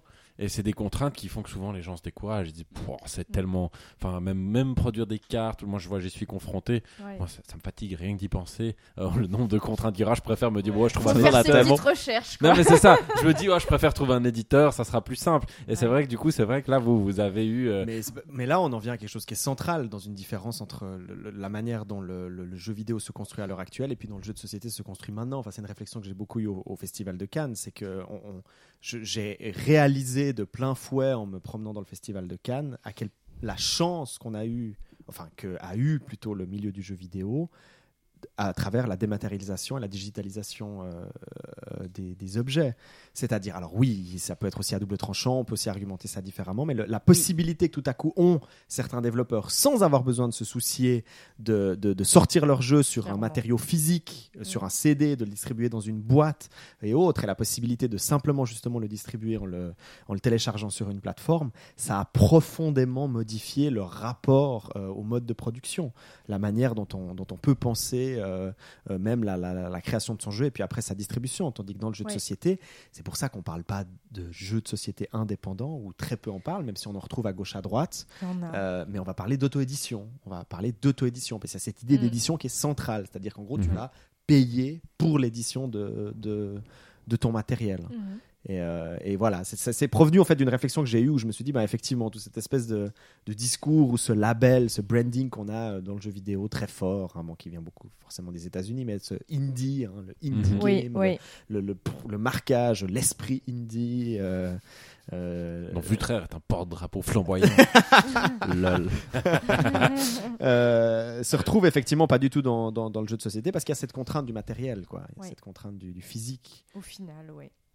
Euh, Et puis, et puis j'ai envie de relever le fait qu'en plus si vous êtes enfin vous êtes sur tablette et tout c'est déjà un Mhm. univers qui est hyper complexe parce qu'on a plein de versions différentes donc j'imagine même Oui. pas les portages déjà sur les différentes machines qui qui, qui est pas non plus euh, une tâche aisée c'est comme si Enfin, c'est- pas aisé, mais euh, après, on travaille sur Unity, du coup, il y a quand même euh, des facilités. Mais après, non, c'est sûr qu'il y a, il y a quand même du, du gros boulot derrière. Enfin, voilà. Bon, dans notre cas, on en avait un petit peu aussi discuté de ça euh, par rapport à l'espace de oui, jeu. oui, c'est surtout Euh, ça. voilà, où tu disais qu'effectivement, plus la tablette était grande, plus c'était pour vous Mm. c'était chouette parce qu'il y avait cette idée de pouvoir profiter d'un espace plus grand et au niveau de l'échelle, ça. Mais finalement, vous vous êtes décidé pour que l'espace soit le même pour toutes les tailles de tablettes ou est-ce que, est que le Non. jeu se scale ou est-ce qu'au final, plus tu as une Le tablette jeu grande, ne se scale pas. ah, du coup, tu, Tu as plus du de confort plus t'as une grande tablette, plus t'as de confort de, de jeu en C'est ça, tu, plus tu as de confort de jeu, plus tu peux voir euh, l'univers euh, d'une manière un peu plus large. euh, voilà. Sandro est heureux. Ah heureux, j'ai un. Donc, iPad, iPad Pro. J'ai un iPad Pro, donc je me Mais réjouis de pouvoir jouer. On a, on a des contraintes iPad. techniques assez, euh, ouais, assez euh, fortes. euh, Enfin, oui, en termes de densité, de d'écran, de pixels. Enfin, voilà, toutes les tablettes sont différentes là-dessus. et Il y, a- il y a pas mal de. Est-ce que vous avez mis une limite inférieure au niveau de la taille? Oui. Oui. C'est-à-dire que du coup, il y a 9 certaines. pouces et plus. Ok, d'accord. Après, ça fonctionne très bien sur iPad mini par exemple, mais voilà, le confort de jeu est, Ouais. est moindre, moins bien. Donc euh, iPad standard ou tablette euh, 16-9 standard 9 pouces, euh, c'est mieux. Ok. Marion, j'aimerais bien pour que peut-être les, les, les- les auditeurs qui connaissent peut-être pas encore Oniri Island, on en parle depuis un petit moment. Pour... Oui. J'aimerais bien, est-ce que tu arrives peut-être à. Enfin, on en a déjà beaucoup parlé euh, Mhm. les deux, euh, aussi dans, dans certaines des, des conférences que tu as pu donner autour du jeu et puis de vos différents défis de, de création et de game design. Euh, bon, Oniri Island est, on pourrait le dire, plutôt un, un- un jeu de puzzle, où en tout cas il y a de la résolution. Les, Oui. les deux joueurs doivent trouver comment coopérer ensemble, Mhm. comment manipuler les, les figurines pour résoudre souvent des puzzles Oui. et autres. Est-ce que peut-être, puisqu'à mon avis vous êtes en train de découvrir des choses nouvelles ou intéressantes hein, dans cette manipulation, dans cette, in- cette interface de jeu, est-ce que tu, tu arriverais peut-être à nous parler d'un de ces puzzles ou euh, qui, euh, qui vous a donné du fil à retordre ou qui tout à coup vous a fait réaliser quelque chose que vous ne, pourrez pas, vous ne pourriez pas faire au niveau de l'interface ou que vous deviez Oh. changer au niveau de l'interface dans la manière dont vous, dont vous montrez les objets ou dans la manière dont vous, Ok. dont vous euh, représentez les éléments avec lesquels le joueur doit, doit jouer sur, sur l'écran? Il y, a, il y a plusieurs choses à dire. Euh, je, je pourrais C'est parler... une question très vaste. Non, non, mais je pourrais parler d'une évolution euh, de- du système de caméra, par exemple. D'accord. Tout simplement. Euh, au tout début des, bah, des premiers prototypes qu'on a fait, c'était en gros, on avait un écran fixe. On ne pouvait pas se promener dans le monde et on devait résoudre. Un puzzle Euh, et en gros quand on l'avait résolu euh, on avait des portails sur lesquels on pouvait placer les figurines et on passait à l'écran suivant. Ouais, Donc ça scrollait. Voilà, on avait fait le jeu comme ça au début et euh, on s'est aperçu que ça posait plusieurs problèmes. Déjà, c'était pas très élégant le fait que on pose les figurines à un endroit et Ouais. ça scrolle et du coup, Hmm. pour démarrer la nouvelle scène, on doit les replacer à un autre endroit. Enfin, c'est très bizarre. Bien sûr, ouais, ouais. Voilà, Ouais, il y, a- y un truc un peu Parce que les figurines sont là, elles ne bougent pas, Ben, elles ne disparaissent pas de l'écran, elles sont encore présentes physiquement pour les joueurs. Exactement, alors que euh, le l'espace de jeu a changé. Donc c'était pas très élégant. Mhm. voilà. Euh, et euh, le fait d'être euh, contraint dans un espace fixe euh, faisait que du coup, tout d'un coup, les échelles au niveau de l'univers, au niveau des créatures, des plantes, enfin bref, étaient bah, contraintes. En gros, le, le hors-champ posait un problème. Enfin Ouais, voilà. bien sûr, ouais. en plus, vu qu'on est en vue du dessus, voilà, alors j'explique. Euh, Oniri, euh, donc on utilise des, des objets euh, en 3D. Ouais. Du coup, si on les pose sur une surface plane, l'univers qu'on voit, bah forcément, doit vu- être en vue du dessus, Bien comme sûr, sur un jeu, de enfin comme la plupart des jeux de plateau. Euh, Il y a certains graphistes qui nous ont d'ailleurs reproché ça. Ah, mais pourquoi vous n'utilisez pas Une sorte de faux. une euh, espèce de euh, de ah, de fausse 3D, enfin Ouais. de, de 2,5D. Bien sûr, 2,5D, euh, ouais. et ben à chaque fois on répond bah oui, mais le personnage il va tomber en fait. Enfin, non mais vraiment, enfin c'est pas possible. Oui, c'est clair, on dirait Il y a- qu'il ouais, effectivement, il il vole ou ça, serait, ça ferait un rendu bizarre. ouais. C'est ça, il est pas sur le sol, Mhm. c'est pas possible. Mhm. Donc on est en vue du dessus. Ça c'est voilà. Et, et du coup, ça veut dire que la lecture des objets est pas forcément toujours évidente, surtout quand l'écran est fixe et qu'on peut pas tourner autour et qu'on peut pas changer la perspective sur, sur l'objet. Ouais. Et du coup, au bout d'un moment, on s'est dit mais pourquoi on libère pas la caméra? Voilà, tout simplement. Et on s'est dit, ah ouais, mais il y a deux joueurs, comment on fait en fait Ah ouais. Et bah on l'a fait. Enfin, Et du coup, le fait de se déplacer, c'est une décision commune et on en revient à la coopération. D'accord. Du coup, Ah. ça a renforcé en Ça plus renvoie une intention de à- base. Ça, C'est ça, génial. Donc, ça. pour trouver une solution à un problème, Exact. vous avez amplifié le système. Mais du ça. coup, clairement, comment ça se passe? Bah, euh, comment ça se passe? C'est que, euh, en gros, les deux figurines doivent être proches l'une de l'autre et proches d'un bord de l'écran. Ok, Super Ah, cool. ouais, Il y a un barycentre entre les deux. Et Donc on coup, force euh, l'accord entre les deux joueurs pour Ouais, avancer dans une doivent aussi direction. communiquer en Bah disant ça. on va à droite Et et, puis, donc comme ça ils c'est un déplacent frère leurs et deux sœur, c'est des jumeaux. euh, Et puis, ce qui est ils très ensemble, quoi. Ce qui est très joli et très élégant, Ouais. effectivement, parce que C'est voilà, vrai que ça Mm. résout beaucoup de problèmes. mécaniquement, on force les gens à, à, à jouer ensemble. Très bien. Et ça renforce l'idée derrière le jeu. Mais ça, on l'a vu en, observant les gens jouer, en fait, euh, tout de suite. On a, Mhm. on a regardé, on a vu les enfants surtout, ça c'est génial. Enfin, ils ont un retour euh, direct, très honnête sur Ouais, je ton pense. jeu. Les meilleurs bêta testeurs. Non, mais c'est génial, c'est C'est génial. les meilleurs, franchement, effectivement. euh, c'est Sans aucune Ah, pitié. c'est chiant Ouais, c'est chiant, t'as raison. On va changer ça. Effectivement. Merci. Exactement, et c'est super efficace. Suivant, il y a un autre qui arrive. C'est chiant. C'est ça, non, non, mais c'est- c'est incroyable, ça te fait gagner un temps pas possible, quoi. On est trop poli. Hein. Mm. Faudra qu'on soit honnête face à ton jeu une fois, Lutre. Mm. Go ah, mais moi, ah, moi, j'ai des enfants. Moi, qui ont je sais joué, pas. c'est vrai. J'ai des enfants, ils ont joué, c'était génial. C'est génial. Ouais. Ok. J'ai Pas pas ce genre de problème. Enfin, J'ai pas ce genre de problème. Je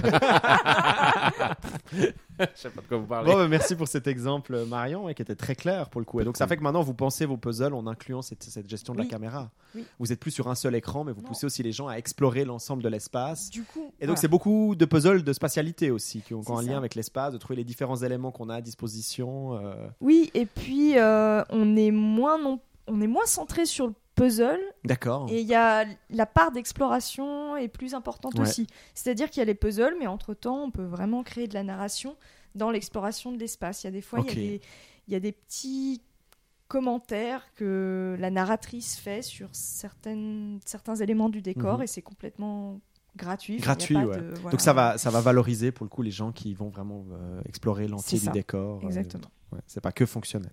Voilà. Super. Qu'est-ce que ça t'inspire, Vutre Est-ce que tu as quelque chose à rajouter sur ce sujet autour des. Moi, interfaces? En fait, moi, j'avais écrit plein de bêtises et puis c'est beaucoup plus intéressant quand on. euh, on, on remarque que la discussion qu'on est en train d'avoir là, elle est Elle est plus-. Ouais, ouais, que tous les bêtises. Non, il y avait. euh, Il y avait Ouais. un truc que je trouvais, tout- enfin que je trouvais intéressant, puis je pense qu'il doit être difficile à bêta tester. Mm. C'est que vraiment vous avez une volonté de, de créer de la coopération hyper forte. Mhm. Et ça, euh, du coup, je me demande comment, euh, vous, enfin, quelles a été les démarches pour, euh, pour, enfin, bah, bah, en fait, tu t'as donné un exemple parfait avec le coup de la caméra, mais je pense que dès le début, pour bêta tester ça, ça doit être assez compliqué. Je sais pas. Puis aussi, Euh, tu veux dire euh, le fait que ce soit un jeu physique et que ce soit difficile de le faire bêta-tester par rapport à un jeu matériel ou pas forcément En fait, en plus, ouais, c'est vrai, plus, c'est vrai que ça, ça rajoutait pas mal de difficultés. Et puis de se dire que, enfin, pour moi, c'est comme s'il y avait. Alors que le, le but, c'est clairement qu'ils soient en symbiose, mais que t'as- il y a, Oui. y a Ouais, y a l'aspect coopératif, tu veux dire. ouais, euh, l'aspect coopératif. Bah, en fait, euh, on s'est aperçu que ça fonctionnait bien. en- Ça fonctionne bien. Euh, Il y a des fois, les, les joueurs euh, bah, se, se confrontent, enfin confrontent leurs idées. Non, moi je veux aller par là, je veux aller par là, mais, euh, mais au final, ils prennent une décision commune. Et euh, même si au début, euh, parfois, il y a, y a des frictions, parce que bah, tu as un avis et l'autre un autre avis, bah, il y a une résolution. Et bah, c'est quelque chose que le, jou- que le jeu apprend aux joueurs et, et au final c'est plus un gain. Euh, Enfin voilà, même si euh, c'est sûr qu'il y a, y a, y a une, int- une interaction différente sur les jeux compétitifs, les jeux euh, coopératifs. et c'est vrai que c'est pas, pas toujours simple de se mettre d'accord, mais si le jeu t'invite à le faire et te récompense pour le faire, enfin pour moi c'est ouais, un gain. Et euh, en général, les, gens sont, satisfaits de, voir que voilà, ça fonctionne quand ils, quand ils marchent en équipe. Et, euh, un truc qu'on a, qu'on a observé aussi, ce qui est rigolo, c'est que euh, le jeu marche bien pour les couples. Enfin, c'est rigolo. Ah, On- avait parlé un moment dans Tartine Mécanique. Thérapie des- conjugale. Non, non, mais vraiment, on, on avait avait. parlé. On a qu'est-ce qu'on avait eu? On avait eu dans Tartine Mécanique, on avait les jeux qui donnent envie de faire l'amour. Ah on, oui. avait, Ah. on avait les jeux. On avait les jeux qui permettent de résoudre les conflits. Ouais, c'est Euh, clair. Super. Qu'est-ce que sera Oniry Island? Il faudra tester tout ça, Vutra. Bah, les, les couples aiment bien notre jeu en tout cas. Euh, le- la proximité physique, le fait de. Les couples qui s'entendent bien. Ah bah oui, tu le vois tout de suite en fait. c'est un révélateur. Parce que les autres, ils se jettent la tablette à la gueule au bout de ça. 5 minutes. Et donc après, à côté du stand Oniry Island, dans vos différents euh, showcases, vous avez un psychologue de couple qui est présent. euh, C'est ça. venez, partenariat à faire. Un Trouvez partenariat euh, la communication au sein de votre couple. euh, retrouvez ne parlez pas, jouez. Exactement. Bon, mais super. Euh, Vutra, est-ce qu'on a encore des choses à, à dire ou... sur tous ces questionnements passionnants? Euh, non, moi je crois qu'on a, on a abordé énormément de sujets, de, euh, mais d'une manière par, un- par, par une autre introduction. si- Puis du coup, je trouve ça, enfin non, je trouve ça cool. J'aurais, enfin si, il y avait, il y avait un truc qui m'avait marqué, que c'était, euh, son- t'avais participé à une conférence à l'Indiecade. Oui, Si tu peux, voilà. une table avait- ronde. Ouais, une table ronde. Euh, puis il y avait Soyer qui disait. Euh, Soyez. Soyer qui est, je connais malheureusement son prénom. Pe- Oui, possible. Oui. En fait, il, il crée beaucoup d'installations avec justement des, Oui. interfaces alternatives. Il avait dit ce truc, ben, du coup, euh, je pense qu'il peut-être qu'il fait écho, puis je me demandais si, si ça faisait partie des intentions des. C'était en fait quand on déplace le jeu en dehors de son espace numérique dans le jeu vidéo, c'est aussi ben, justement une manière très forte de créer des nouvelles interactions entre les joueurs. Oui. Peut-être plus que lorsqu'il y a une manette. Et je me demandais si ça, enfin, s'il y avait un parti pris de ce côté-là qui était, Complètement. Complètement. Euh, nous, on a, n'avait pas envie que les gens euh, soient arrivés sur l'écran et seulement sur l'écran. On avait envie qu'ils se parlent, qu'ils se regardent et qu'ils prennent des décisions euh, en discutant. Comme, euh, comme un jeu de société en fait. Euh, et c'est ce qui se passe en fait. Euh, le, les mécaniques euh, sont vraiment, enfin, sont assez jeux vidéo, mais les interactions sociales sont plutôt jeux de plateau. Enfin, c'est là où l'hybridation se fait en fait. Mhm. J'adore ce pitch. Je, trouve- je- bah, je trouve hyper fort parce qu'en fait, tu prends le. C'est un très joli Tu pitch. prends genre un truc hyper fort dans un dans, dans des paradigmes et puis un autre hyper fort dans l'autre, puis tu mixes les deux, ça fait un cocktail explosif. Tu Oui, puis pour le Je coup, te on- remercie. Et puis pour le coup, on a vraiment la sensation d'avoir affaire à un vrai hybride. Parce qu'il y en a beaucoup Voilà. qui disent euh, oui, oui, euh, je, on fait un hybride entre les deux. Puis au final, c'est c'est soit un jeu de plateau qui est simplement porté sur, un le, portage. sur une tablette ou, ou vice versa. Enfin, il n'y a, il y a pas de- il y a pas d'hybridation. Donc là, effectivement, euh, vous, euh, vous manquez pas du monde. Correction live, c'est Cool. Rémi, Rémi Oui. Soyer. Pour Étienne. Rémi Non, mais on retiendra Étienne. Oui. Moi, je retiens Étienne. Je suis nul en nom. Étienne, c'est si- horrible. Non, mais Étienne, moi, si je tu suis nous entends. Étienne, si tu nous j'étais écoutes. hyper content de voir sorti Soyer Étienne aussi. Soyer. Je me Peut-être souviens très bien de la personne. peut-être que si un jour on a un auditeur qui s'appelle Étienne Soyer, c'est ça qui se Non, c'est pas manifeste. moi. Put je your fais pas de- hands up. j'étais pas indiqué de Paris, euh, c'est pas moi les gars. vous êtes trompés. c'est Je pas suis moi. bûcheron, je ne comprends pas de quoi vous mais parlez. j'écoute Tartine Mécanique. C'est ça. J'adore. J'adore. Merci beaucoup pour euh, toutes ces positions euh, très intéressantes. Et puis, il ne nous reste plus qu'à lancer un. Ils m'aimeraient. Oui.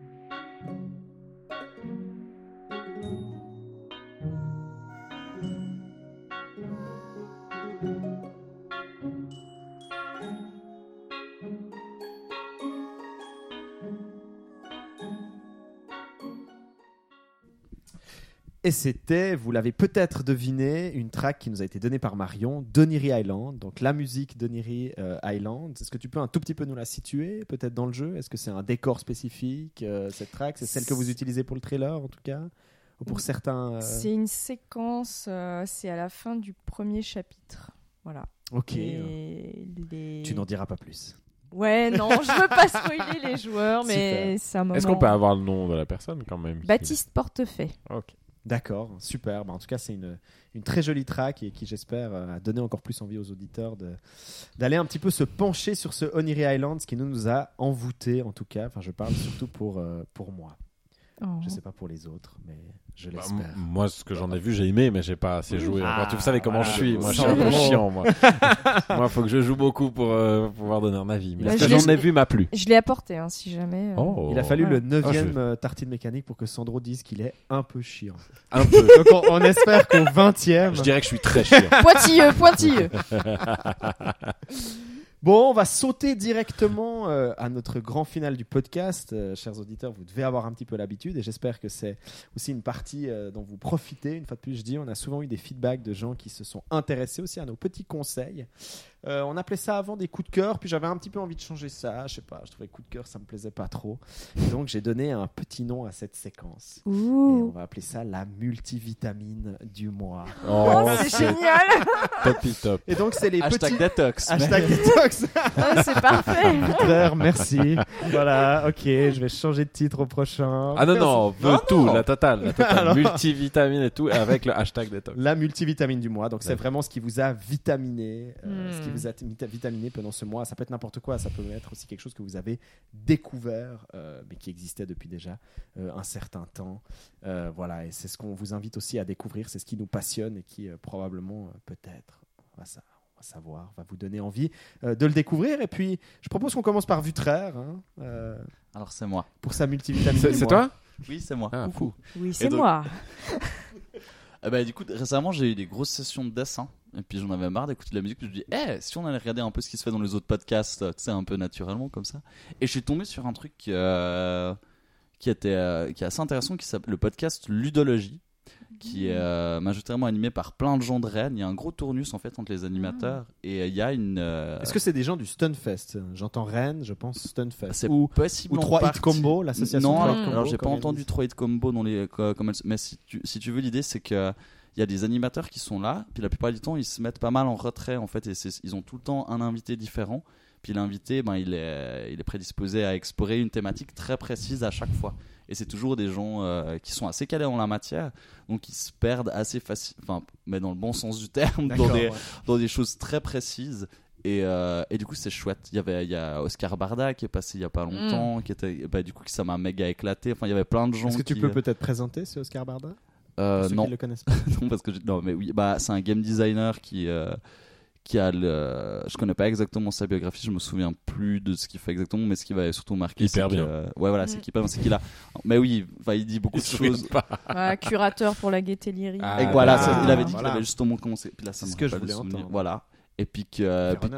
Oui, et puis que euh, puis il a un point de vue sur le sur le game design qui est bien qui est Ouais. bien tranché puis qui nous fait enfin qui fait écho à beaucoup de choses qu'on a qu'on a partagé durant ce podcast. Donc euh, pour les auditeurs, la Gaieté Lyrique, c'est un espace euh, muséal, donc c'est un musée à Paris consacré, on va dire, euh, aux technologies, au numérique, ou plutôt à l'art numérique. Ou, euh, Oui, c'est ça. ouais, c'est Avec ça. un espace dédié aux jeux vidéo Exactement, aussi. donc, ouais, c'est- exactement. Donc il y a beaucoup Frais. de choses qui viennent de la Gaieté Lyrique, beaucoup de réflexions très intéressantes sur le jeu vidéo à la Gaieté Lyrique, si vous êtes de passage à Paris, hein, par hasard, une petite ville euh, française. Je connais pas la mété. J'ai jamais entendu parler. Non, mais du coup, ça c'était un exemple. Il y avait d'autres épisodes qui sont sur d'autres sujets, comme par exemple, il y avait une game designer qui était venue pour parler du rapport à l'intime, ou euh, des sociologues. Enfin, en gros, ils, euh, ils énormément, enfin, ils, ils abordent plein de sujets très différents, puis toujours avec une personne assez calée. euh, et c'est très sympa de voir qu'il y a une personne en fait qui, est, qui partage son savoir en étant dirigé par euh, d'autres personnes qui sont curieux de savoir qu'est-ce qu'il a à dire. Est-ce que tu Ça sais, s'appelle Ludologie. euh, Vutraire, sur quoi ce podcast est disponible? Ce podcast Ludologie? Alors, il est sur SoundCloud, mais ils ont un site, euh, ils ont un site en haut. Si on cherche Ludologie Podcast, on tombe direct dessus. D'accord. Sur le monde de Google ou bien autre, si vous voulez sauver Donc ça des sera sur SoundCloud et peut-être, on l'espère, sur iTunes. Ah, ça j'ai pas checké, j'aime pas trop Apple, mais peut-être que c'est le Il faut cas. pas dire ça dans, dans Tartine Mécanique puisqu'on est sur Ah, iTunes. mais- Ah, mais il en faut pour, il en faut, il en faut pour tous les Quel goûts, hein. ça. Quel hipster ce, vous- ce vitraire. Sandro est désespéré. Oh là là là. J'ai même pas fait exprès. Sandro, ton multivitamine du mois. Oh, moi, je me suis fait spoiler mon multivitamine, mais j'en vénère par euh, plus tôt, mais euh, c'est- Beasts of Balance, effectivement, euh, que j'ai découvert sur le tard, parce qu'apparemment, euh, Marion m'a dit qu'il est sorti en fin d'année passée. Et donc on répète Beasts of Balance. Exactement, qui est aussi un jeu euh, cross, euh, comment tu dis euh, quand- Hybride Hybride, voilà, excuse-moi, hybride, euh, qui est un jeu euh, avec un, dans lequel on a une, donc une boîte de jeu comme un jeu de société, mais qui se joue avec un iPad. Euh, et puis euh, le concept que je vais essayer d'expliquer le plus simplement possible pour pas embrouiller les gens. euh, en gros, on a un socle rond sur lequel on va devoir dans la boîte, il y a plein d'animaux et plein de formes différentes en fait qui sont qu'on va devoir empiler comme comme une sorte de Jenga effectivement euh, euh, qu'on va pouvoir mettre enfin tous ces animaux dans une forme enfin dans le, dans la position qu'on veut et le C'est un jeu but d'équilibre. en fait. ça va être effectivement de monter une tour le plus haut possible, mais ce qui est très intéressant, et c'est là que- qu'il y a la trouvaille, c'est que ces animaux, quand ils sont posés sur le socle, ils apparaissent dans un monde dans le iPad. Et ils vont générer un certain nombre de points. Euh, Il y a différentes contraintes pour générer des points, et ces contraintes qui génèrent des points, bah, du coup, vont influencer sur quel animal on va vouloir mettre sur la tour. Le problème, c'est que ben forcément, ce qu'on veut mettre sur la tour, la forme, bah, des fois, on a besoin de mettre quelque chose sur la tour à cause des contraintes de points qu'on a sur l'iPad, mais la tour, comme elle est montée, bah, c'est un tout petit peu délicat parce que la forme de ce qu'on devrait mettre, bah, ça marche pas tout à fait avec ce qu'on a construit jusque-là. Euh, ce qui, du coup, euh, génère une tension qui est à chaque fois différente entre chaque partie et qui est Mm. très très maligne. Vraiment, qui est très très C'est maligne. un jeu que t'aimes beaucoup, Marion. hein. Oui. Ouais. Et ce qui est brillant, c'est que non, seul- non seulement c'est que souvent ce genre de, bah voilà, je pense que toi t'en connais quelque chose Marion, mais euh, mais quand on fait ce genre de, de jeu, bah y a des fois techniquement il y en a beaucoup qui sont un peu bancales, et là on a quelque chose qui marche mais vraiment au poil quoi. Vraiment ça repère les, les éléments de jeu, mais j'ai jamais réussi à prendre le jeu à défaut. C'est vraiment très impressionnant, ce qui fait que c'est très très agréable à jouer. Euh, vraiment, je prends un plaisir. euh, voilà, j'ai fait déjà un, un assez grand nombre de parties et je trouve que c'est c'est impressionnant comme leur système de jeu est tellement carré. C'est pas juste du gadget. Enfin, vous savez comment Non. moi je déteste quand euh, quand on a une nouvelle techno puis on dit, hey, t'as vu, j'ai une nouvelle techno, c'est super cool. Mais en fait, je, ça. sais- moi, fais du design de crois, ouais. Design de cloche, hashtag design de design de clochard. clochard. Ça, on va le garder parce que Design c'est de fort. Design de clochard. De cloche- Design de clochard. Voilà, et que derrière j'ai un game design de clochard, mais j'ai juste une trouvaille techno, ça me fait péter les plombs. Ouais. Et là, on n'est pas du tout là-dedans. En fait, on a des, vraiment des, on sent que les mecs sont assez carrés niveau game design et qu'ils ont vraiment trouvé une vraie trouvaille et tout est tout est juste quoi. La techno est top, le game design est top, visuellement c'est extrêmement réussi. Les, les, les- enfin vraiment les, les créatures sont très agréables à prendre en main. Euh, elles ont elles ont un look qui est top et en Ouais. plus de ça, en plus de ça, elles sont modelées de façon très maligne pour qu'on puisse les poser dans plein de positions très très différentes Mhm. ce qui génère même une seule créature va pas c'est pas genre toujours je la mets sur ses quatre pattes et puis euh, puis va bien puis je peux la mettre que dans cette position non non non il y a plein de positions différentes et tout se combine avec tout euh, de façon très créative et c'est waouh ça, ça force le respect vraiment C'est euh. Rien à ajouter, je pense Marion. hein. Ça fait. euh, Ouais, ouais, vraiment. Ah non, euh, c'est c'est parfait. Enfin, Ouais, à la fois il y, a- il y a un challenge sur l'interface de jeu sur la tablette et puis un challenge, c'est ça que Mm. J'aime, c'est est- qu'il y a une vraie, une vraie réflexion fan, sur les enfin. figurines aussi, Ouais. enfin, sur les. les- Mm. les- Puis moi, il y avait un autre truc que j'avais aimé durant ma première partie, c'est qu'en fait, t'as- euh, le- t'apprends, un- enfin, il y a quelque chose à apprendre dans le sens où les combinaisons entre les animaux, puis les pouvoirs qu'il y avoir. Et donc, du coup, je pense que tu as Mm. aussi une marge de progression qui est assez cool entre en- le, le physique aussi, comment, les, va comment les pièces, mais aussi à l'intérieur du jeu, les interactions avec les éléments que tu poses, qu'est-ce qui fait gagner des points, qu'est-ce qui les diminue. exactement Donc, en plus, Mm. tu as cette marge de progression qui est géniale, que je trouve hyper intéressant. Puis ça, Sandro, si un de nos auditeurs veut euh, acquérir le jeu ou est intéressé par le jeu, c'est un jeu qui est facile à obtenir. ben facile oui et non c'est à dire oui il est dispo pour l'instant que sur leur site donc c'est très facile hein, tu le c'est pas- commandes sur internet. voilà tu le commandes sur internet ouais, mais non, faut pas de la pub, bah, Mais non, non, mais il faut pas aller.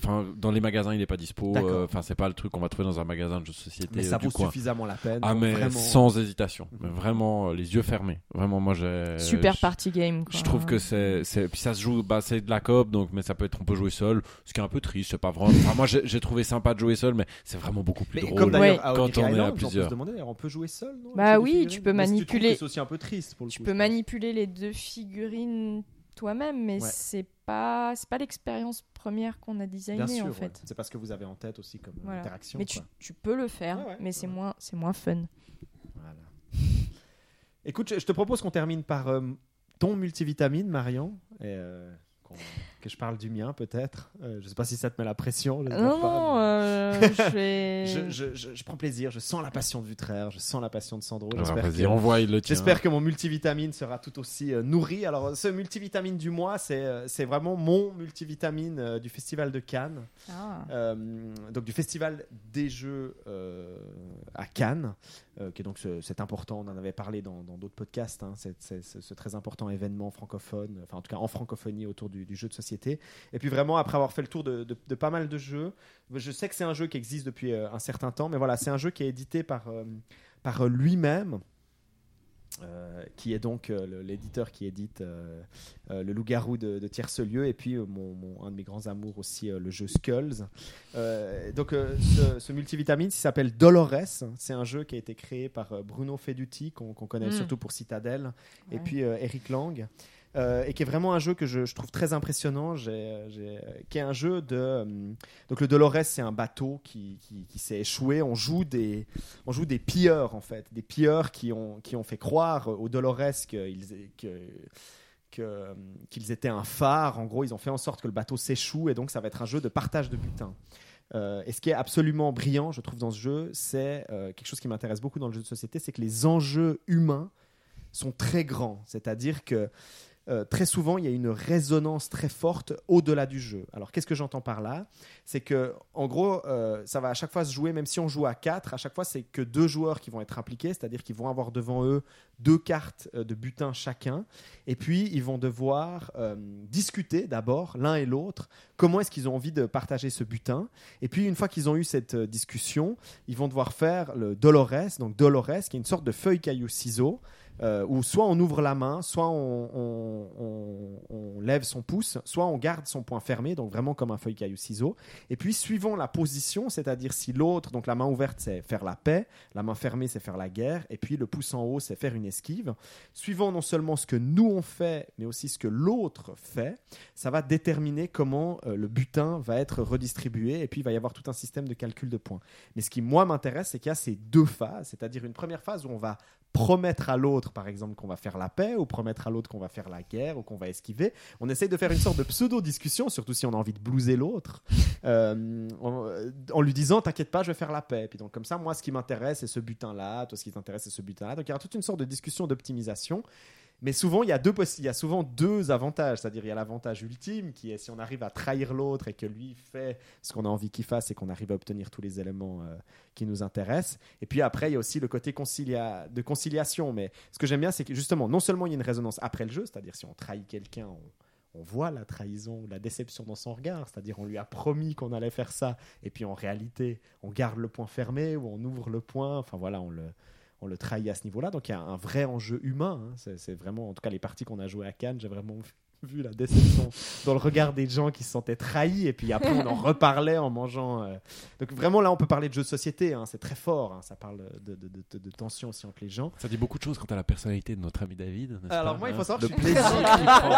Alors, alors, alors, alors, je me retrouve là-dedans à fond. euh, je Ce suis- qui- je alors suis, justement, euh, c'est ça qui m'a beaucoup intéressé dans ce jeu, c'est que la manière dont j'y ai joué à Cannes, alors un peu moins dans les parties que j'ai fait après, parce que ça m'intéressait d'explorer aussi une autre position, mais dans ce que j'ai fait à Cannes, au contraire, j'étais la personne la plus gentille du monde. C'est-à-dire, j'ai décidé, Oh. Je vais jouer au jeu, le- le- un peu le crétin, le naïf, qui croit à tout ce qu'on lui dit, mais qui Nice par guy. contre, dès qu'il se fait trahir par l'autre joueur, j'accentue énormément la déception dans le regard.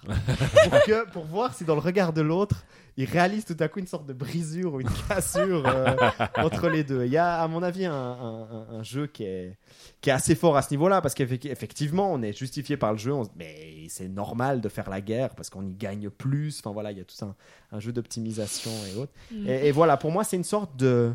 Dans ce Dolores, j'ai trouvé une sorte de, de cœur de ce que j'aime aussi en partie dans le jeu de société. Pas seulement, mais de, des jeux de société qui m'intéressent beaucoup. C'est cette... On en parlait aussi un petit peu vu dans un ancien podcast. C'est, qu'il y a un. Il y a un enjeu, il y a un enjeu humain. On, on joue pas, on joue pas pour jouer. On joue aussi parce qu'on est ensemble, discuter. euh, parce qu'on discute, parce qu'on échange. Et puis, euh, et puis, ce que je trouve aussi très bien fait dans l'équilibrage du jeu, euh, bon, pour ça, il faudrait vraiment aller dans le détail, c'est que on a tout à y perdre à être un salaud tout le temps. Euh, C'est-à-dire qu'en réalité, la meilleure manière, à mon avis, de jouer au jeu, c'est de souvent être très conciliant, voire même de proposer des deals à l'autre. C'est-à-dire lui dire écoute, Mm. je te laisse, ok, on fait ça cette fois, mais la fois d'après, tu fais ce que je te demande. Ou tu vas dans ma direction, mais sans aucune garantie que l'autre est obligé de le faire, par exemple. Il peut vraiment nous tromper la fois d'après. Et, et donc, je trouve qu'il y a, il y a ce truc assez génial qui nous oblige aussi à, à construire autour du système du jeu, à trouver des solutions qui sont des solutions humaines. Et euh, ça, c'est l'éditeur lui-même fait aussi beaucoup ça, euh, réfléchit beaucoup à ça, notamment avec le loup-garou et autres. Et voilà, donc vraiment, euh, mon, mon multivitamine du mois, c'est un jeu qui s'appelle Dolores, donc je le rappelle. Euh, ça fera penser peut-être à un certain Westworld, la série, Dolores, euh, donc de Mm. Bruno Feduti euh, et euh, euh, Eric Lang. Ça aide en plus que ce soit dans une thématique pirate, puisque j'aime bien ces univers aussi. Hey Hey J'espère que ça vous a donné envie. Marion Bareil, votre multivitamine du mois. Et je me réjouis parce que j'ai l'impression qu'on a quelque chose de très, très, très euh, disparate, très divers. Oh là là, dans, oui. euh, T'as ce pas, pas idée. Alors moi, ça, ça a strictement rien à voir. Enfin, c'est avec le monde du jeu ou quoi. C'est pas plus tard qu'hier, euh, j'ai regardé un film indien euh, qui s'appelle euh, Swades. S-W-A-D-E-S.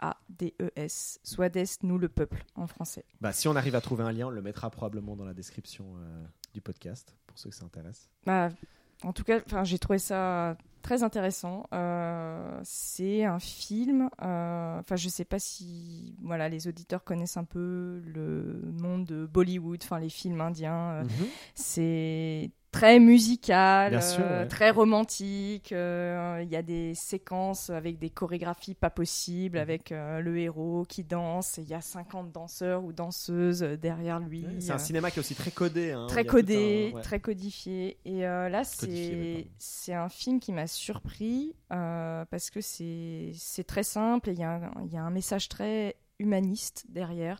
En gros, pour faire très court, euh, ça raconte euh, l'histoire euh, d'un ingénieur donc indien d'origine qui travaille pour la NASA et puis soudain il, a envie, on va dire, de renouer avec ses racines, avec sa nourrice, voilà, qui est en Inde et il a envie de l'amener en Amérique et de prendre soin d'elle. Et du coup, il part en Inde pour la retrouver. Euh, il demande deux semaines de congé et euh, en fait, euh, bah, ses vacances se transforment. En gros, il va la chercher dans son petit village en Inde et il commence à se lier avec les villageois et à essayer de résoudre leurs problèmes. Ils n'ont Mhm. pas l'électricité, ils sont coincés par leur, bah, leur système de caste qui fait qu'il y a. Mais il le fait à travers ses compétences d'ingénieur. Voilà, c'est ça, exactement. À un moment donné, il leur amène l'électricité en construisant un barrage et en installant tout un système pour euh, voilà, créer de l'électricité avec ça. Et, euh, et euh, j'ai trouvé ça super super chouette, super beau, super frais. Euh, Enfin, je, je regarde pas mal de films de Bollywood et en général c'est très théâtral, euh, très dans voilà les décors, les costumes, la mise en scène et, euh, et c'est un film. Enfin, les Indiens arrivent à, à marier message politique, social avec grand divertissement. Euh, Ouais, chose ouais. qu'on n'arrive pas trop à faire chez nous. Enfin, c'est Bah, quelque chose qu'ils arrivent à faire Une des très grandes bien. capacités de la comédie musicale, c'est Oui. justement puisque Bollywood travaille beaucoup sur la comédie Ouais. musicale, on reste énormément dans le son, dans, le, Oui. dans, dans tout ce qui est entraînant et autres, donc on garde toujours cette, cette, euh, cette, sur l'entertainment, sur le plaisir et autres, malgré le fait qu'on ait peut-être envie de transmettre quelque chose d'un peu plus profond ou d'un peu Et ça marche très bien. Enfin, voilà. Enfin, il y, a- il y a une séquence notamment musicale où t'as, bah, c'est un acteur très connu, Shah Rukh Khan, qui euh, commence, Bien sûr. voilà, qui commence. Tu à- vois, elle fait aussi comme moi, c'est comme moi avec Zuntata, Bah ouais, tu vois, un acteur hein. très connu, Shah Rukh Khan. Ouais, mais elle le présente pas comme une évidence, elle. un peu puante. Toi, toi, toi, tu fais, tu fais, tu fais le puant. Elle pas. Bah, il est connu par la moitié de la planète. disons. C'est vrai, Voilà. c'est vrai. Enfin, et Je en gros, il commence à danser au milieu de villageois, sans décorum, 150, 150 danseurs ou danseuses derrière lui, Mhm. pour délivrer un message de tolérance, de paix. Et je trouve ça super beau. Enfin voilà, ça m'a beaucoup touché. Ok, bah ça fait envie. en Ça fait bien envie. envie. hein. Ouais, Surtout, je ouais. connais rien à cinéma, donc ça fait très envie. ouais. Ouais, ouais, ouais, il y a quelque chose de. C'est tout un univers. hein. Ok. Vraiment à découvrir aussi, à apprendre justement. On parlait que c'était très codifié, il y a tout un. Oui. Mais là, il casse les codes, du coup, ça m'a Ah, surpris. d'accord. Swades, S-W-A-D-E-S. On vous mettra le, le lien, en tout cas. Ouais, probablement de toute façon, maintenant qu'on a. Maintenant qu'on fait ça bien, Ouais. en parlant de faire ça bien, on va essayer de bien terminer ce podcast. Vutraire de nouveau au montage. Probablement, on entendra les chants des Yoshi. Oui Oui Merci, euh, merci énormément Marion hein, pour ta présence, pour Ouais. être venue. Oui, J'espère que tu as passé un bon c'était moment. trop bien. J'ai passé un excellent moment. Merci beaucoup à Ouais. vous trois. On s'apprête à manger des croque-monsieur. Ouais, c'est génial. Ouais, enfin, j'ai la dalle. Hâte. J'ai trop la dalle. Puis donc merci à vous aussi, chers auditeurs. On espère que bien sûr vous avez apprécié. N'hésitez pas évidemment hein, à aller suivre un petit peu ce projet euh, Oniri Island, aller voir aussi le Kickstarter si ça vous intéresse, tout ce qui a été dit autour de ce jeu. Euh, et puis même à suivre le projet euh, au-delà de ça, hein, la, la grande aventure de Tourmaline Studio et C'est de que le début. Oniri Island. Exactement, c'est que le début. hein. C'est c'est c'est pas une course, c'est un marathon. hein. C'est ça. Et puis euh, on se retrouve euh, le mois prochain. Merci Sandro Ouais, pour tes lumières. mais avec plaisir. Merci Vutraire de rien. pour, euh, Pour les crayons, pour les crayons. pour les crayons. pour tes émotions, pour, euh, euh, pour tout. Et puis euh, on laisse euh, les Yoshi euh, vous dire au revoir. On va aussi, comme d'habitude, faire le traditionnel au revoir à la tartine. Alors Marion, si jamais on, on fait plein de Ah. choses différentes à la tartine. Moi, je fais des bisous. Des fois Ah Sandro oui. fait des Oui. bisous. euh, Il y en a qui les chouillent. Je crois que Vutraire aime bien les chouiller. euh, Non, moi j'aimais bien roter, mais là j'ai pas honte. Ah. des tu fois, on rotes la tartine. on ouais, lui Je c'est vais dit- trop murmurer des trucs dégueulasse. sataniques, je peux murmurer des Oui. trucs Ouais, ouais, sataniques à tu peux, ouais. Voilà, donc tu peux invoquer effectivement une sorte de tartine satanique. La tartine satanique. Puis moi, je vais essayer de faire un bruit d'étalage. Ouais. Ça va être difficile. Ah, ça c'est un joli défi. Ouais, ouais, ouais, ça va être difficile. Marion, qu'est-ce que tu veux faire à la tartine? Euh, bonsoir. Oh, c'est trop bien. Oh, je suis dire bonjour. On imagine une tartine au loin. Exactement, qui s'en va. qui s'en va dit bonsoir. Bonsoir. Bah, on, on- on- on finira par le bonsoir, je pense. Ouais, c'est bien. Donc on fait dans l'ordre, hein, parce qu'il y a une espèce d'ordre. Ah, Ouais. ouais. Donc je l'invoque. Invoque, invoque. Moi, je bisoute après.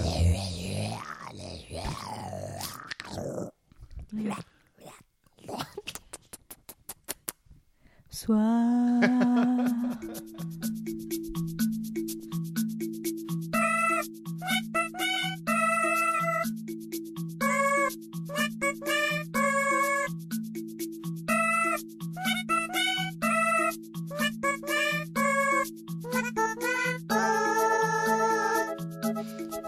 Penlancer. Alors, Penlancer, c'est un runner euh, où on a un petit chevalier qui a, euh, à la place d'une lance, un crayon.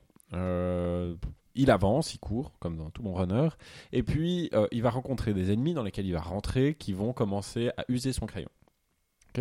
Le jeu, le but du jeu va être de, quand on appuie sur le, sur le bouton, enfin sur l'écran, en fait, il range son crayon dans son fourreau qui va tailler son crayon. La seule chose qu'il faut faire, c'est timer le temps qu'on taille le crayon, en fait, parce que c'est là où il se recharge et qu'il se taille.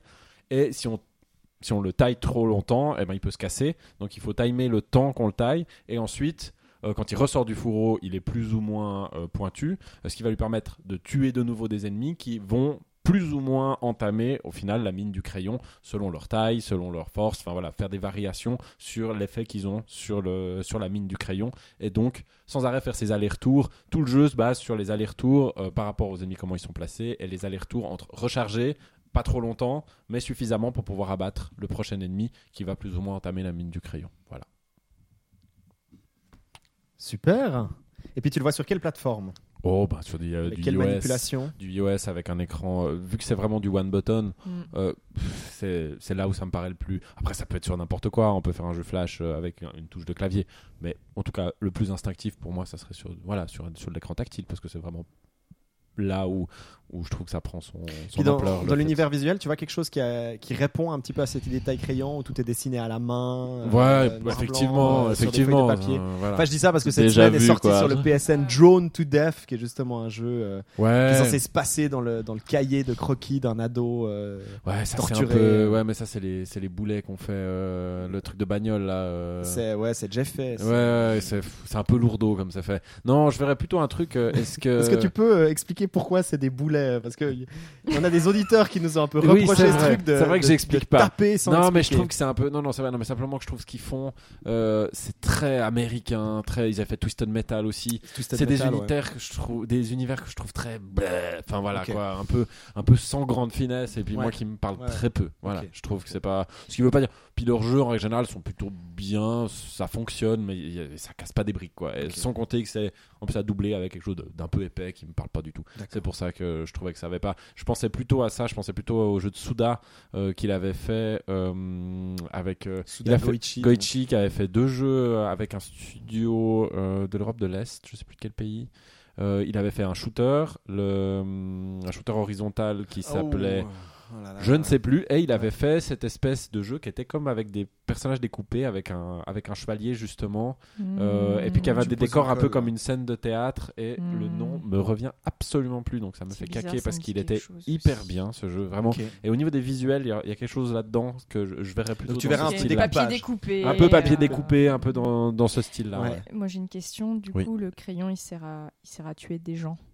En gros. Oui, ouais, il sert à tuer des gens. Ouais, c'est une mécanique pour. Alors on pourrait. La on plume est plus forte que l'épée. Ouais, ouais. Mais c'est vrai, ça pourrait être le titre, coup, euh, Oui, oui, c'était parce qu'effectivement j'ai pris une lance, mais on pourrait le thématiser un petit peu de façon un peu moins barbare. Mais c'était, euh, on est tout à fait d'accord. C'était juste que sur le moment, quand j'ai 5 minutes, j'ai pas trop pensé Ah à la non, thématique mais, autour. euh, Mais je suis d'accord avec toi. Je suis d'accord avec toi que ce serait plus élégant qu'il fasse un truc un peu plus, un peu plus cool. Je sais pas qu'est-ce qu'on pourrait inventer avec un crayon. Bon, il y aurait l'idée d'effacer, mais du coup, bah, il faudrait une gomme Créer, plutôt. dessiner des choses. dessiner des choses. Mais le Mhm. problème, c'est qu'il faudrait pouvoir voir arriver quelque chose pour ensuite pouvoir voir la. C'est pour ça que dessiner quelque chose, c'est peut-être avoir problématique. un patron qui arrive et puis tu dois le dessiner. Alors peut-être, ouais. euh, Alors dans ce sens-là. euh, Ouais. Alors moi, ça me parle beaucoup. Gérer la dose de. Ouais. Ou alors tu dois- tu- t'es un artiste qui doit créer une exposition. T'es un artiste qui doit créer une exposition, puis le stage, c'est genre le musée ou l'espace d'exposition. Ah ouais. En gros, t'es à la bourre, il te reste deux heures avant Ouais. l'exposition, puis tu prends, euh, je sais pas quoi, beaucoup Ouais. trop d'énergie drink ou j'en sais rien, ouais, puis t'es super euh, hypé, puis tu dois aller euh, faire toute ton exposition en, Oh, euh, un temps minimum. en un temps minimum, donc euh, t'arrives ça les trucs. le faire. ouais, le problème, c'est qu'après, il faudrait vraiment qu'on comprenne bien, euh, Oui, selon oui, la taille, selon. le- C'est ça qui est, c'est ça qui est pas évident. C'est pour ça qu'effectivement ouais. l'autre mécanique était, était, enfin, pour le joueur. C'est- Mhm. C'est toujours ça mon souci entre l'originalité, qui est, qui est très bien, mais quand tu utilises une mécanique qui est standard. C'est bien parce que du coup, euh, tu, tu, si la mécanique est standard, le joueur la connaît. Donc mhm. du coup, tu peux axer l'originalité sur justement qu'est-ce que tu lui fais faire. Ouais. Enfin, le- dans la thématique. Le problème, c'est quand tu as une mécanique bizarre couplée à une thématique bizarre, et bien souvent, les gens, ils pichent pas et c'est très désagréable. C'est souvent le reproche qu'on fait avec Mario. On dit, ouais, putain, sauver la princesse, machin, cacaproute. Euh, effectivement, c'est cacaproute, mais euh, quand ça a été fait au début, euh, c'était bien parce qu'il fallait amener quand même un gameplay qui était chelou Euh, et puis ça c'était quelque chose que les gens allaient comprendre dans deux... ça faisait référence à quelque chose de facile Mm. et, euh, et des fois c'est trouver cet équilibre c'est pas toujours facile Ouais, c'est rebondir Et, sur les stéréotypes qu'on Ouais, c'est ça, dire est-ce que là je ouais. tombe dans un stéréotype, c'est un peu con, mais en même temps, euh, est-ce que ma mécanique est pas trop compliquée Mhm. Et si je, je, je rends tout euh, obscur, bah, je, je me retrouve avec des gens qui vont être complètement paumés puis qui vont laisser tomber le jeu parce qu'ils vont dire bon, je pige rien à ce qui Ça se passe. pourrait être dessiner des projectiles ou dessiner des trucs pour combattre euh, des ennemis Mhm. aussi, je sais pas. Enfin, Bah, il y aurait- a- il y a plein de, il y a plein de possibilités. Ça ouvre pas mal Mhm. de portes. C'est Mhm. intéressant. Moi, ça me choque pas l'idée que si on voit que le personnage principal il est armé d'un crayon, Mhm. ça soit pour dessiner ou remplir des espaces. Je pense que c'est un truc en fait qui est hyper intuitif. Peut-être peut-être je me trompe. Bon, après, mais- tu pourrais rentrer sur un système effectivement de colorier, par exemple, Par exemple. avec des crayons de couleur. Euh, c'est ce qui pourrait être intéressant, ce qui pourrait amener une variation sur la Ah. durée, effectivement. Ouais, euh, peut-être un truc, je sais pas pourquoi, euh, massif multijoueur où tu dois remplir des espaces euh, avec du, du crayon et euh, genre conquérir des zones. euh, Enfin, un truc. euh, Ça, c'est ton pitch à toi, Bien bordel, Si, si, tu- si Oui, toi, ça, tu avais pardon. été, si toi, tu avais eu 5 minutes pour faire un jeu, on sait qu'elle aurait fait un MMO où il faut dessiner. Exactement. taille crayon. Ah ouais Super. Donc, euh, en plus de un pitch, on en, On a, a eu trois. deux. Et je suis On a contente d'avoir entendu le tien, en tout Ok. cas, c'est cool. Bon, chouette. Merci Sandro. Merci Sandro. Merci Sandro.